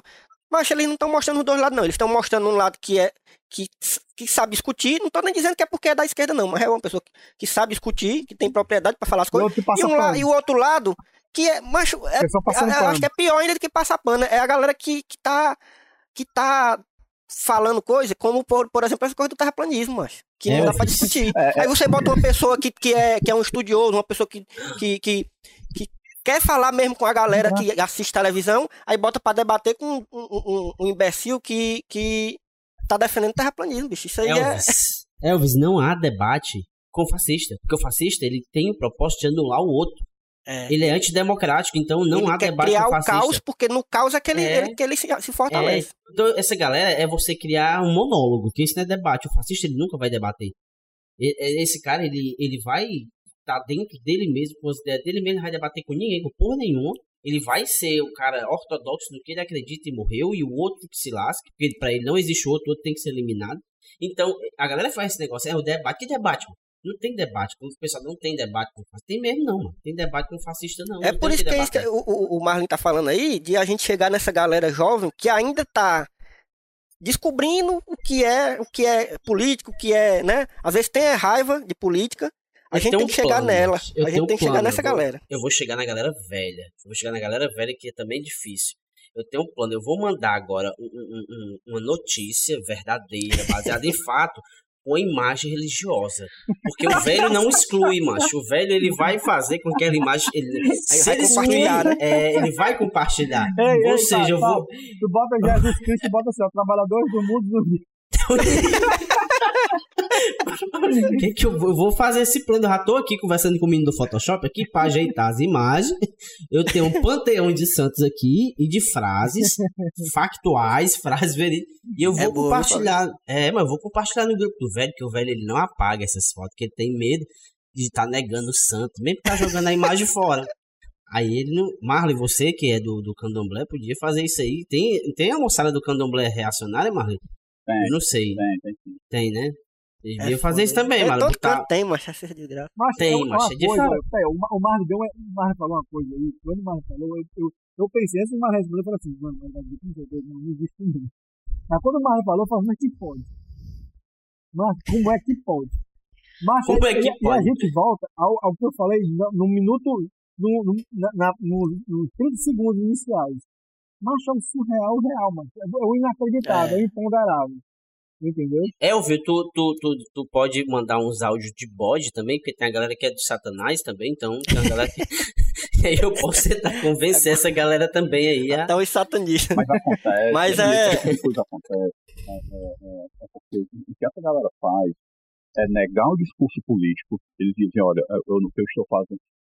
É como. Bolsonaro, é como o Bolsonaro construiu a, a, a, a campanha presidencial dele. Aí dizem, não, eu sou um Uhum. outsider, né? Eu estou aqui por fora. Eu não sou. 30 anos de vida política, mas não, eu estou fora da vida política, eu não sou dessa Eu galera aí, eu sou outra coisa. Isso, isso. Isso a, a, galera vai junto. A galera, a galera come esse H, né? A galera entende Porque- que. Pode falar, Tiago. Porque, porque ele representou, ele representou um discurso do senso comum coletivo, velho. que política é ladrão, que, que Congresso rouba, ah, o Bolsonaro, eu sou contra o estabelecimento, eu sou outra coisa, né? igual o Dória, eu não sou político, eu sou, eu sou gestor, é diferente. Hum. Então essa galera tenta se desconectar, né, desse, desse, desse símbolo que é o político, entendeu? É em cima disso que a plataforma Ele é um velho, ele é um velho político pregando política. Isso. mas Então, o, que acontece aqui, o que vai acontecer aqui é que se a gente, por exemplo, pegar esse esse nosso podcast aqui e divulgar ele, por incrível que pareça, bem esclarecedor, bem embasado com a fala de todos que estão aqui, como foi, o, por incrível que pareça, os caras vão dizer que a gente é doido, que a gente é bestado, porque os 30% eles estão fechados em si. Eles vão estar fechados entre si. Não tem como. Não, galera, não tem como você. A gente ou qualquer pessoa do mundo pegar esses 30% e mudar. É muito difícil, porque é uma galera que tá fechada entre si. É, é uma parcela complicada. Vai ter um aqui e acolá que vai se arrepender. É uma exceção. Mas é muito difícil, meu irmão. É Ah, muito difícil, mas não é impossível, não. mais, Mas não é viu? impossível, não. E tem mais, e tem mais. É, é, a gente fala muito, isso, é- isso é uma outra coisa também, que a, a gente precisa tomar cuidado com o, o, o que virá futuramente, né? É, a gente fala muito, tem falado muito nessa proporção de 70-30, mas na real, nesse 70 que está aí contra Bolsonaro, tem pelo menos outros arrependeu, 30, né? tem pelo menos outros 30, que quando ele cair, né, vai se esgoelar e vai correr atrás aí de conquistar novas linhas de poder e vão até lascar a gente também, porque é liberal. Isso, né? isso. O, o, o, É. isso é preciso que fique bem claro também. Né? O, ess- essas correntes liberais, né? essas, essas políticas liberais, essas políticas vinculadas a, a, a esse liberalismo que é muito antigo também, né? é, Uhum. elas são fascistas também, ao fim e ao cabo. né? Perfeito, O, perfeito. fasci- o fascismo ele vai, ele vai crescer, ele vai ganhar força na hora que esses sistemas começarem a aparecer que vão falhar. Aí você pega a história aí, você pega a história. Vamos longe não, se a gente pegar a história do Brasil, não há na história da República Brasileira, não há nenhum momento em que as direitas assumam o poder de forma ostensiva, como estão aí, de uma maneira é, é, jogando conforme as regras. Democrática, né? Ele- Eles, sempre que eles conquistam o poder, é pelo golpe, é pela força, é pela manipulação, sempre. Pode ir atrás, Porque o- pode ir O atrás. grande brother. capital, o grande capital é quem investiu na Alemanha, é Isso. quem investiu na Itália. O grande capital é quem teve por trás desse- desses governos autoritários, desses governos fascistas, nazifascistas, no caso. E essa galera, como você está dizendo, Marley, é isso mesmo. Essa galera, ela investe pesado nos seus interesses. Inclusive, eu tive. é, a minha, você sabe né, que eu sou casado com a Elaine, e minha esposa também é historiadora, e a gente estava até no, essa semana conversando muito sobre isso. E essa semana rolou muito meme sobre essa questão do antifascismo, né? E, Uhum. e eu falava justamente isso pra ela, porra, assim, a galera tem que entender, velho, que uma das bases do fascismo foi o liberalismo. Com o liberalismo certeza. deu sustentação ao fascismo, entendeu? E tem muito liberal aí dizendo que é antifascista. Que é antifascista. Isso é uma contradição, entendeu? A garota. Li- Agora- Liberal antifascista, mano. Cheio de cair o cu da bunda. É, não o- tem a Não. menor condição. Não, é do mesmo jeito do, daquela coisa que surgiu em 2016, que fez muito zoado também, que é o anarcocapitalista. Eu nunca entendi o que Macho, aquilo pelo ali. amor de Pelo amor de. Merda ao hebreu.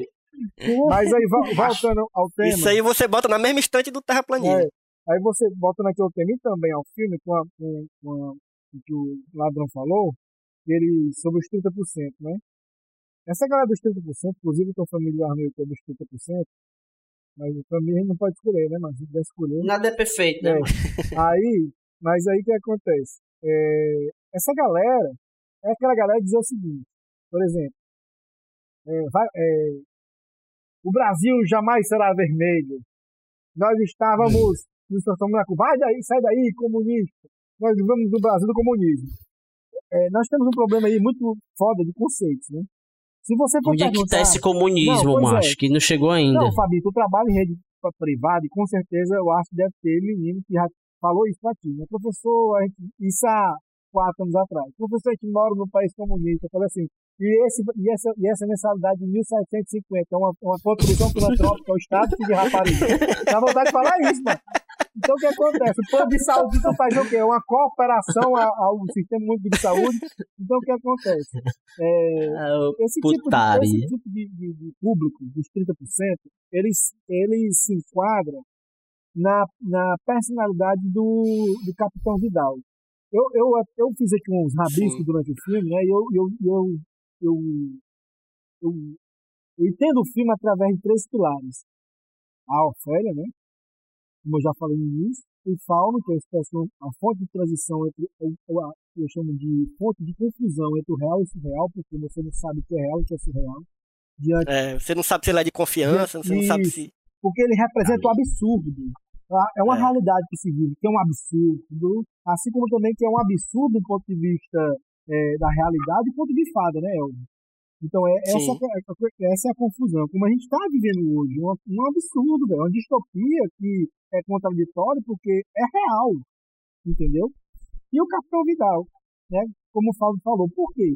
Porque o Capitão Vidal é um cara sádico, machista, desumano, frio, que tem ausência de sentimentos fraternos, porque é um cara frio, grosseirão, nem com a esposa dele ele tem um sentimento fraterno, torturador e um cara cheio de ódio. Eu até tentei botar assim, a ausência de sentimentos. Eu falo assim, não, mas o ódio é um sentimento, ele tem muito, entendeu? O, o Uhum. que- o, que, o que caracteriza esses 30%? E eu me lembro de uma, de uma- de uma parte do filme, aí, não sei se vocês se lembram também, que é quando, o quando o médico vai matar lá o rapazinho lá que está sendo torturado, o anarquista. Lembra essa cena? Uhum. Ele Sim, dá a sim. injeção letal, aí o capitão chega, Vidal e falou assim, por que você matou ele? Ele disse, eu fiz. Mas por que você não obedeceu? Ele, eu até escrevi isso aqui, eu achei é, bem simbólico assim. Obedecer por obedecer, assim, sem pensar, só você, capitão. Isso é o que resume os 30%. bicho. A galera não pensa. Eles não pensam. Eles não param, eles não conseguem abstrair. Eles, eles assimilam aquela, aquela ordem assimilam aquela verdade como única ba- verdadeira e incontestável, não procuram analisar aquilo ali e passam a reproduzir aquilo. E o que faz O Ou nome disso. ele- eles incorporaram a narrativa do mito que, que, que foi criado. É, né? Isso aí tem nome, macho. Aqui o pessoal chama isso aí de gado, mano. gado. É o gado. E, É o e para gado. concluir, essa fala do, do médico me lembrou muito um trecho da música de Geraldo Vandré. Ele fala assim, ó, encan- encantando seguindo a canção, quase todos perdidos, de armas na mão, nos quartéis nos ensinam uma antiga lição, de morrer pela, de viver pela pátria e morrer sem razão. Né, mano? É uma, Foda é uma, é uma, é uma vida, é um 30%, velho. E qual a principal característica, macro característica desse grupo dos terraplanistas, dos, que, dos anarcocapitalistas, tem mais aí que a gente citou? Qual é a grande macro, assim, a primeira característica de cara que a gente vê nessa galera? A, a ausência de racionalidade. Você olha e você fala assim, que porra é essa? É o surreal? É o É, distópico? não faz sentido. Você olha e diz, não faz sentido, Não, bicho. Aí aqui. você fala, que porra é essa? Então esse filme, cara, ele é muito bom, né? Porque a gente vive hoje algo parecido com isso, entendeu? Né? É algo surreal. É um conto de fadas macabro, é uma utopia negativa, entendeu? E afinal de Uhum. contas, e retornando até o papo do, do, do Fábio também, que eu achei o Fábio genial quando ele falou, que eu até botei aqui. Ele falou dos monstros, né? Tem um monstro da mão, um monstro do sapo, cururuzão, e tem um fauno. São três monstros horríveis. A primeira, vez que eu assisti o filme, quando apareceu o fauno, já ficou com meu coração já... Ué, doido. Entendeu?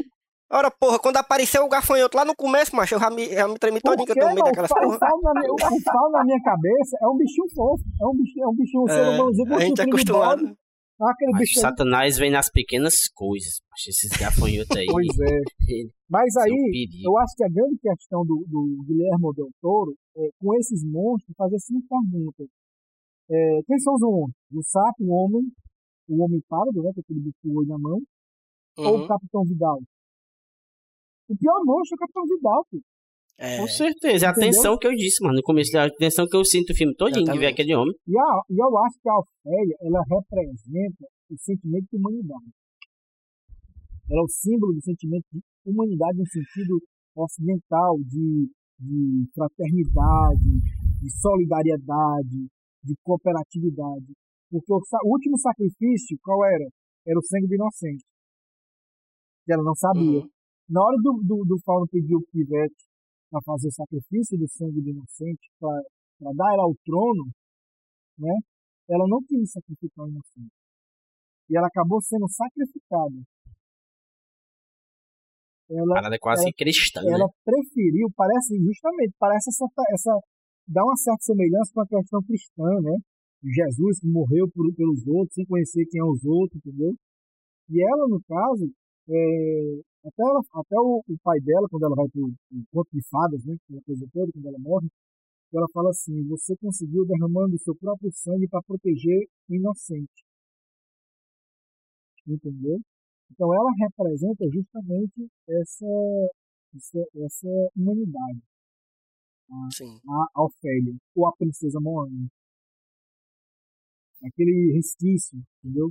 A faísca da humanidade dentro da Ofélia, dentro da princesa Moana ali, resistindo, né? Entre a distopia e a utopia.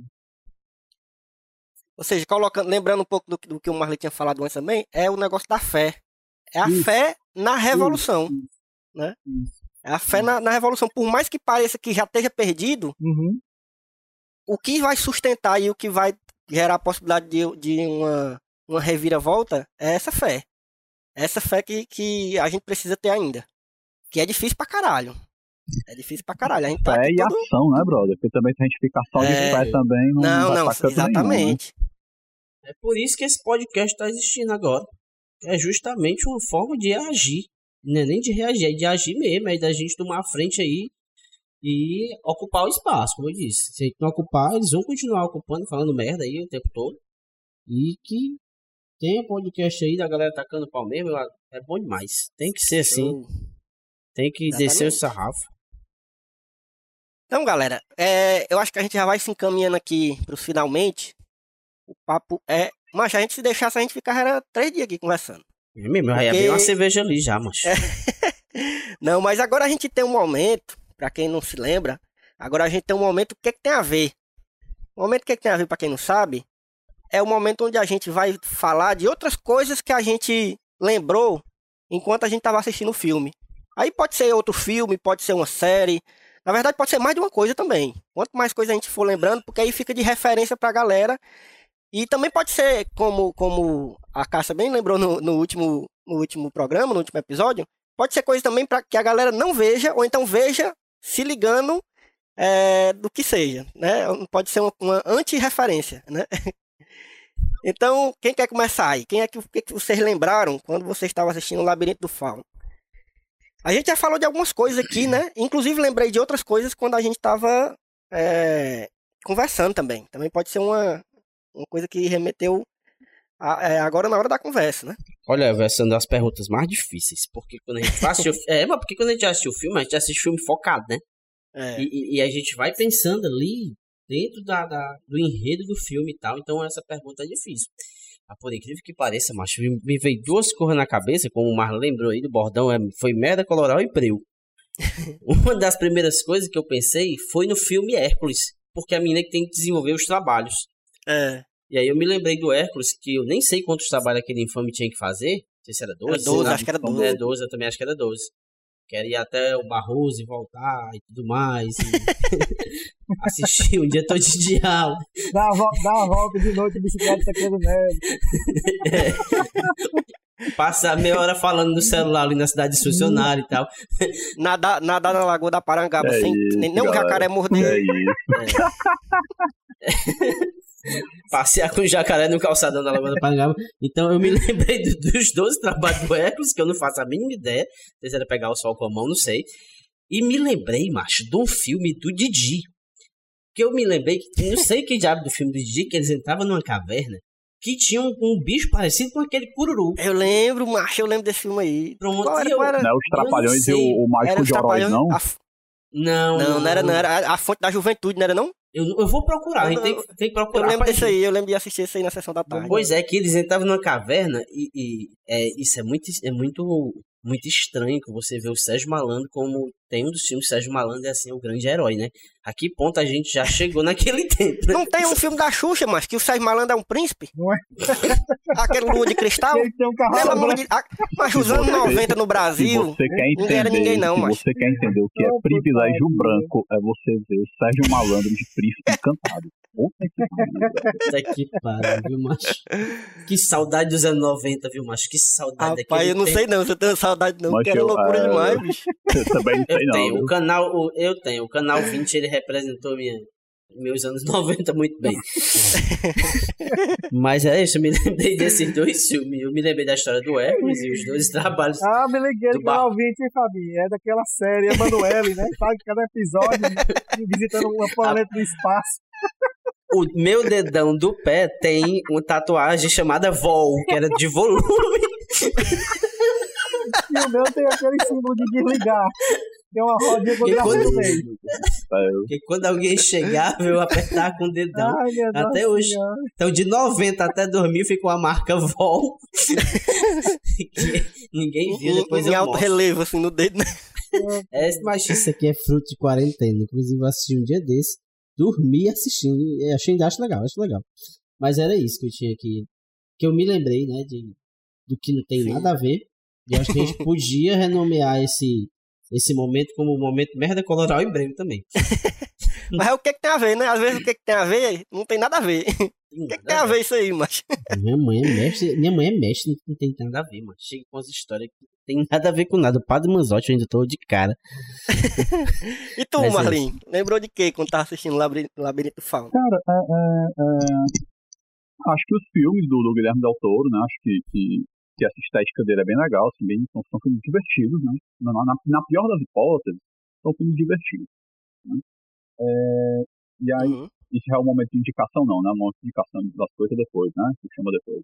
Não, aqui pode indicar também. Você vai dizer o que que você lembrou e também pode indicar. Inclusive, viu, Fabinho? Se, se tiver alguma coisa pra indicar aí, Não, eu tô, eu tô perguntando. aproveita também esse Eu momento. tô perguntando, né, porque o, o- o- os meninos estavam falando muito de, de- dessa falta de referências, né, a, a- de, produção de conteúdo à esquerda, e aí como eu, como eu acabo mexendo muito em Twitter e etc e tal, eu acabo me ligando de algumas coisas, né, de podcast, não sei o quê.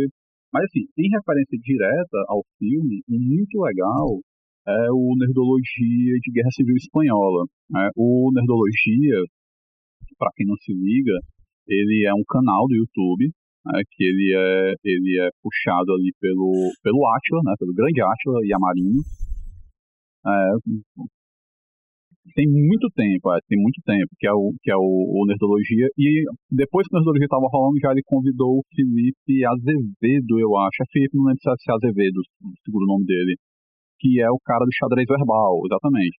E aí ele, ele faz Nerdologia e História. E tem um Nerdologia e História sobre Guerra Civil Espanhola, 10 minutinhos, que dá contexto geral da Guerra Civil Espanhola, explica quem são, explica como é que se constrói a ditadura franquista, de uma forma bem concisa, bem organizadinha, é bem legal.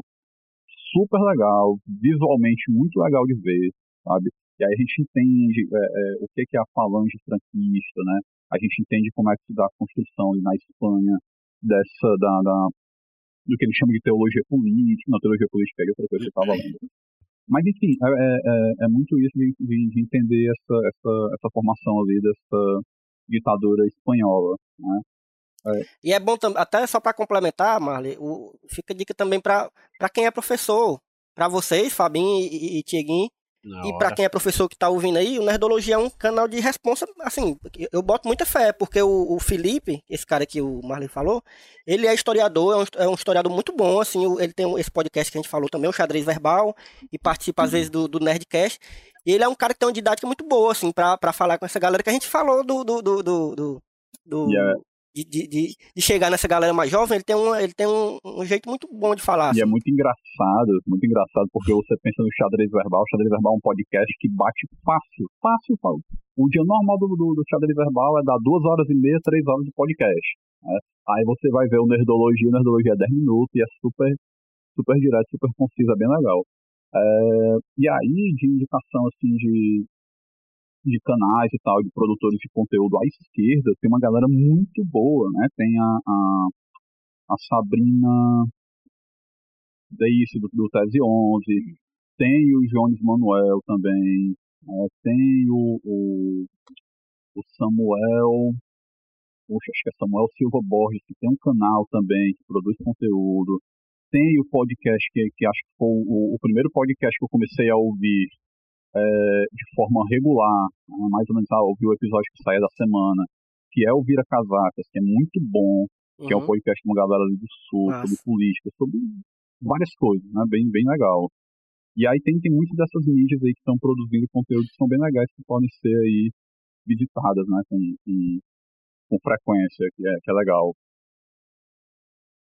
Boa.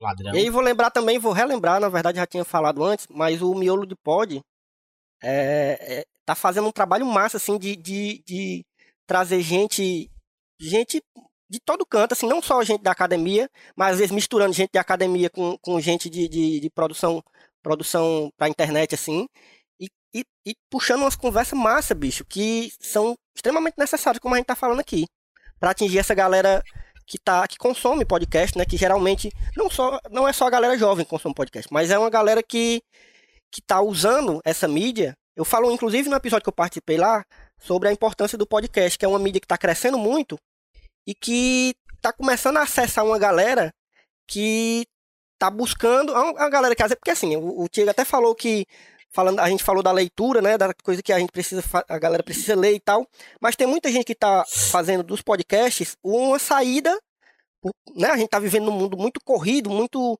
né, sem tempo, ninguém tem tempo de nada, e o podcast é um negócio que você pode botar no ouvido ali e no ônibus escutando, lava uma louça ouvindo. Verdade. Então, o podcast é uma mídia que, é, que tá crescendo muito por conta disso, por causa desse momento que a gente tá vivendo. E é como É, o. Marley falou, tem muito podcast que traz informação assim de primeira, traz informação, traz debate, entendeu? É, e o Miolo de Pod é um que tá surgindo agora, que é de um cara daqui do, do, do Ceará, o Wesley, que mo- tá morando agora em Natal, mas ele é daqui. É, então a gente não vai nem muito longe, não. Tem muito podcast daqui que tá fazendo um trabalho massa. No, no, no episódio anterior eu citei o Quilombas, que fala sobre questões de negritude. Tem um, um podcast novo também daqui de, de- do Ceará, que é de uma, de uma galera que é jornalista, de umas mulheres jornalistas que estão fazendo, que é As Cunhãs. Achei, inclusive, excelente esse nome, As Cunhãs Bom, que eles tratam, elas tratam de, de, de política não só a nível regional, mas a nível nacional também.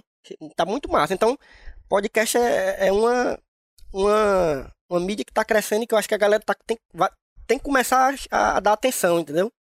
Por aqui. Meu Além dos foco, próprios YouTube, Twitter, Instagram, as redes sociais aí, que tá sendo o foco da galera. eu tô aqui anotando as dicas de vocês. O Marley sempre traz muita dica boa aqui de podcast pra mim. E tu também, Elvio. E eu tava aqui pensando no meu foco. Meu foco é o velho. A notícia pro velho, o podcast pro velho. E, e- e trazer o, o texto, da, começar com o texto da misericórdia, do meio pro fim começa a ler o Marx ali. Do meio pro fim começa a, a, a falar mesmo assim as coisas da vida certa mesmo, né? Pra esses caras, pra ver se dá certo. É isso Eu aí. Vou, vou fazer. Vamos pensar nesse projeto aí, viu, Fabinho? Vou, macho, tá, tem tudo aqui na mente. Vai, vai lá, vai lá, vai lá, Roxinó. E tu, Diego, o que que tu lembrou? Lembrou de algum, alguma coisa, algum filme, algum livro, série, qualquer coisa Cara, a gente, que, que tu lembrou aí? a gente começa a esses filmes, a gente lembra de todos os filmes do tema, né, amigo? É. E, e eu sou eu sou pai, eu acho que sou o único pai daqui, é. Tu é, tu, tu é pai também, né? Não, eu sou também. É. Pai dela. E assim, a gente quando, quando tem menino, tem filho, né? As pessoas normais, né? Eu como moça meio que. Então o que acontece? A gente tem filho, a gente é, parece que o filho né, também vem para humanizar ainda mais a gente. Né? Então, a primeira vez que eu assisti esse filme, eu me emocionei. E a segunda vez que eu assisti esse filme, eu me emocionei mais ainda no final. Né? Devido Uhum. à sua é, poe- é, é poética, distópica também. E eu me lembrei de um filme, e até hoje me emociono, apesar do filme ser muito, muito bem bolado e engraçado. Mas falando de assunto sério também. Que a vida é bela. É doido. Porra, porra. É, um- é um, demais. é um filme que ele é diametralmente oposto à estética do Labirinto do Fauno, Uhum. mas trata do mesmo tema de maneira suave, poética e bonita também. E Sim, trágica sim, demais. também. E trágica também. E traz a comédia também, dentro Uhum. do, do- de um assunto pesado como esse, ele Isso, consegue perfeitamente, né? Roberto Benini é genial, bicho. Mais bonito do que o filme é o Bernini recebendo o Oscar. Chave Maria, eu choro. Oh, é bonito demais aquela cena mesmo. Eu Ah, choro. Bonito mesmo, bonito. E aí, esses dois filmes me faz lembrar também uma da- das primeiras cenas do filme do Labirinto do Fauno, que é a fera agarrando os livros. É, Ela massa. agarrada com os livros. E como a arte é importante para a gente respirar nesses tempos tão É difíceis, né? E como é uma das primeiras coisas que eles logo atacam. Então é isso, eu acho que queria primeiro agradecer também aqui ao Elvio pela essa oportunidade, esse convite. E tá Ô, bicho, eu que agradeço, tu é com doido. o Ladrão, com o Fábio, com, com o Marley. E, tipo, aprendendo demais com vocês. Eu sou um sujeito extremamente ferrujado com esse negócio de e rede social. E, e anotei também um monte de coisas aqui que, que o Marley pode estar mais por dentro desse negócio, desse movimento aí das redes sociais. Mas é fera, mas fez o curso da SOS. Microlinks, é microlinks. E aí eu vou, vou, vou ficar mais inteirado dessa, dessas, desses podcasts aí. Beleza? Não, e se preocupe não que vai ter, vai rolar muito convite ainda pra gente se juntar de novo. Foi um prazer. E se, e se tudo der certo, quando acabar esse desgraça dessa, desse vírus morrer, a gente vai se juntar ao vivo, tomar uma cervejinha e gravar. Aqui na rádio, viu? é. É pra fazer o primeiro É, encontro na casa do Fábio, que eu não fui ainda, inclusive. Fábio Sanches. Sabe, sabe Santos é ótimo. Mas eu também queria agradecer aqui o, o Elvio tá realizando um dos meus sonhos, que é trabalhar na rádio. E vocês sabem que eu tenho dois grandes sonhos. O Marley conhece um deles, que é o de trabalhar na chapa. Ser chapeiro, E um paninho de prato no, no, no, no ombro. É, e o outro é. trabalhar- Eu não tô brincando, não, falando sério mesmo. E o outro é trabalhar na rádio, então, como eu nunca tive oportunidade na rádio, o Elvio trouxe a rádio até mim aqui. Então, é, muito obrigado por esse presente, meu amigo Guabiru. E pra quem não conhece o Elvio como Guabiru, é Guabiru. Bom, uma vez, pessoal, por que, que tu deixa ele te chamar de Guabiru? O que, é que tem? Há 10 anos me chamando de Guabiru aí, mas eu acho é bom. Mas é isso. Mas obrigado, obrigado, obrigado, Diego, pela, pelo papo, Marley também, muito, e é muito enriquecedor estar aqui com vocês. Grandes amigos, grandes irmãos de faculdade, de viagem, de vida mesmo. Valeu, um abraço. Tamo cheiro. junto direto. É, eu, vou, eu vou dizer aqui um- uma coisa que eu lembrei durante o filme. é, que na verdade eu- já foi de uma coisa que a gente tinha conversado antes de escolher qual filme que a gente ia assistir, né? Que a gente tava dec- tentando decidir qual era o filme e tal. E aí foi massa, porque foi começando a surgir um bocado de, de, de filme que tem, que tem como público-alvo as crianças, né? Filmes infantis, mas que trazem uma discussão muito interessante por trás e, e muito ligada à política. E é massa como a gente pode usar. Na, na verdade, bicho, o, o, o cinema ele tem isso, né? Ele tem isso de. de porque ele é, ele é entretenimento, sim. Ele, ele é entretenimento. É, não só o cinema, na verdade, toda forma de arte tem isso, né? Mas o cinema ele é muito forte porque ele atinge um- um- uma galera muito grande.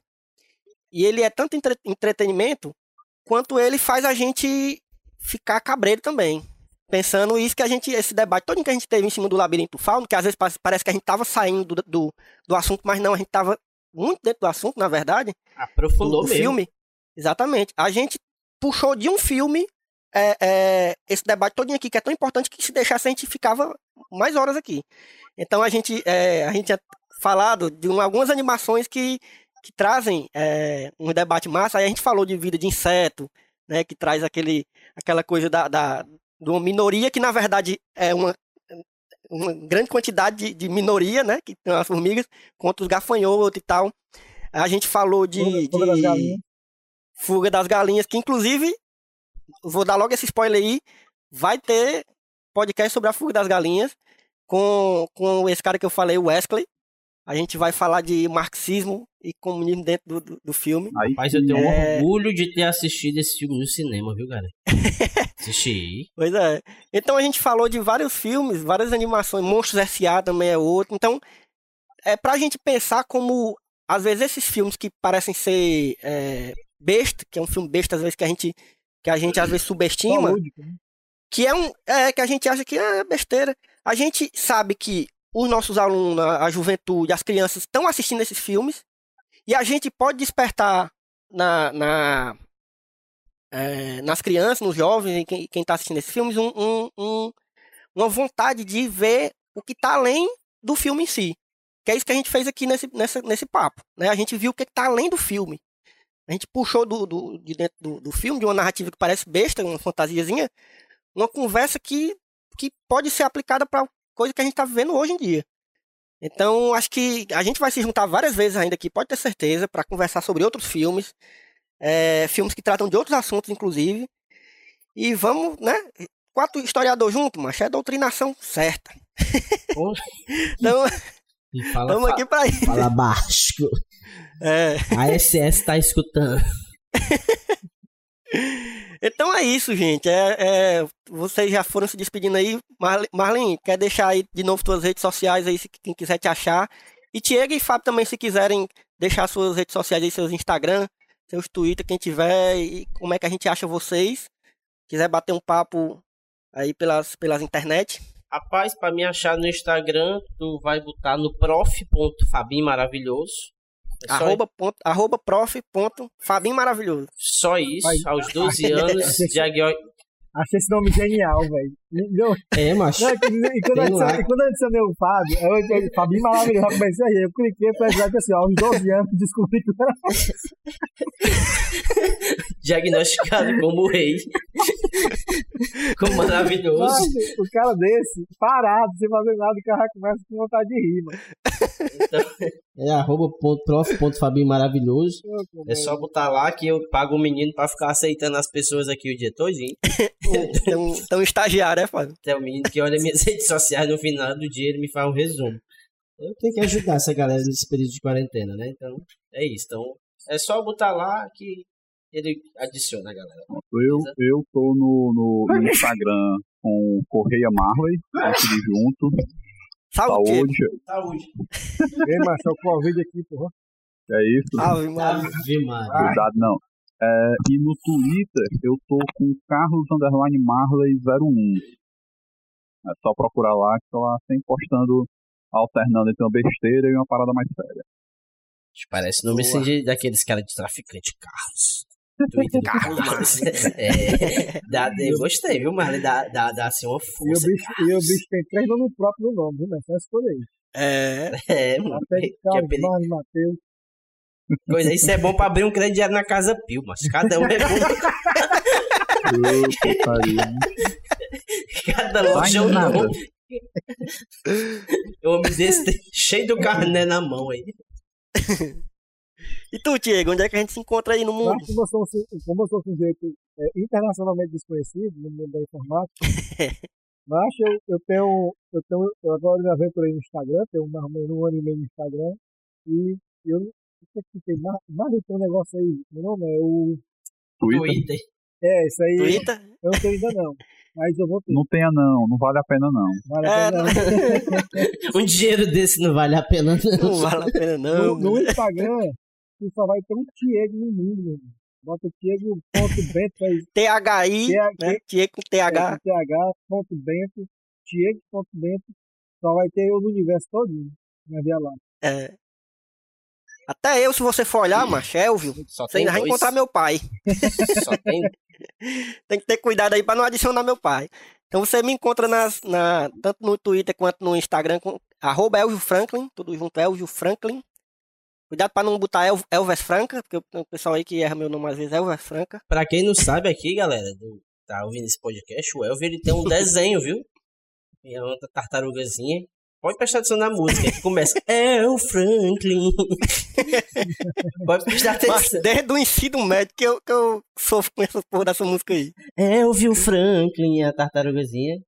É, é bom. E, e também você pode encontrar o, o Só Mais Uma Coisa, porque o, esse podcast aqui, o, o Só Mais Um Plano de Sequência, faz parte do site Só Mais Uma Coisa, né? E aí você vai encontrar o, o site, tanto no Instagram quanto no Twitter, como arroba sitesmook, né? Site SMUC, só mais uma coisa. E você vai encontrar também no Leatherbox, que é uma rede social de filme, para quem não conhece aí.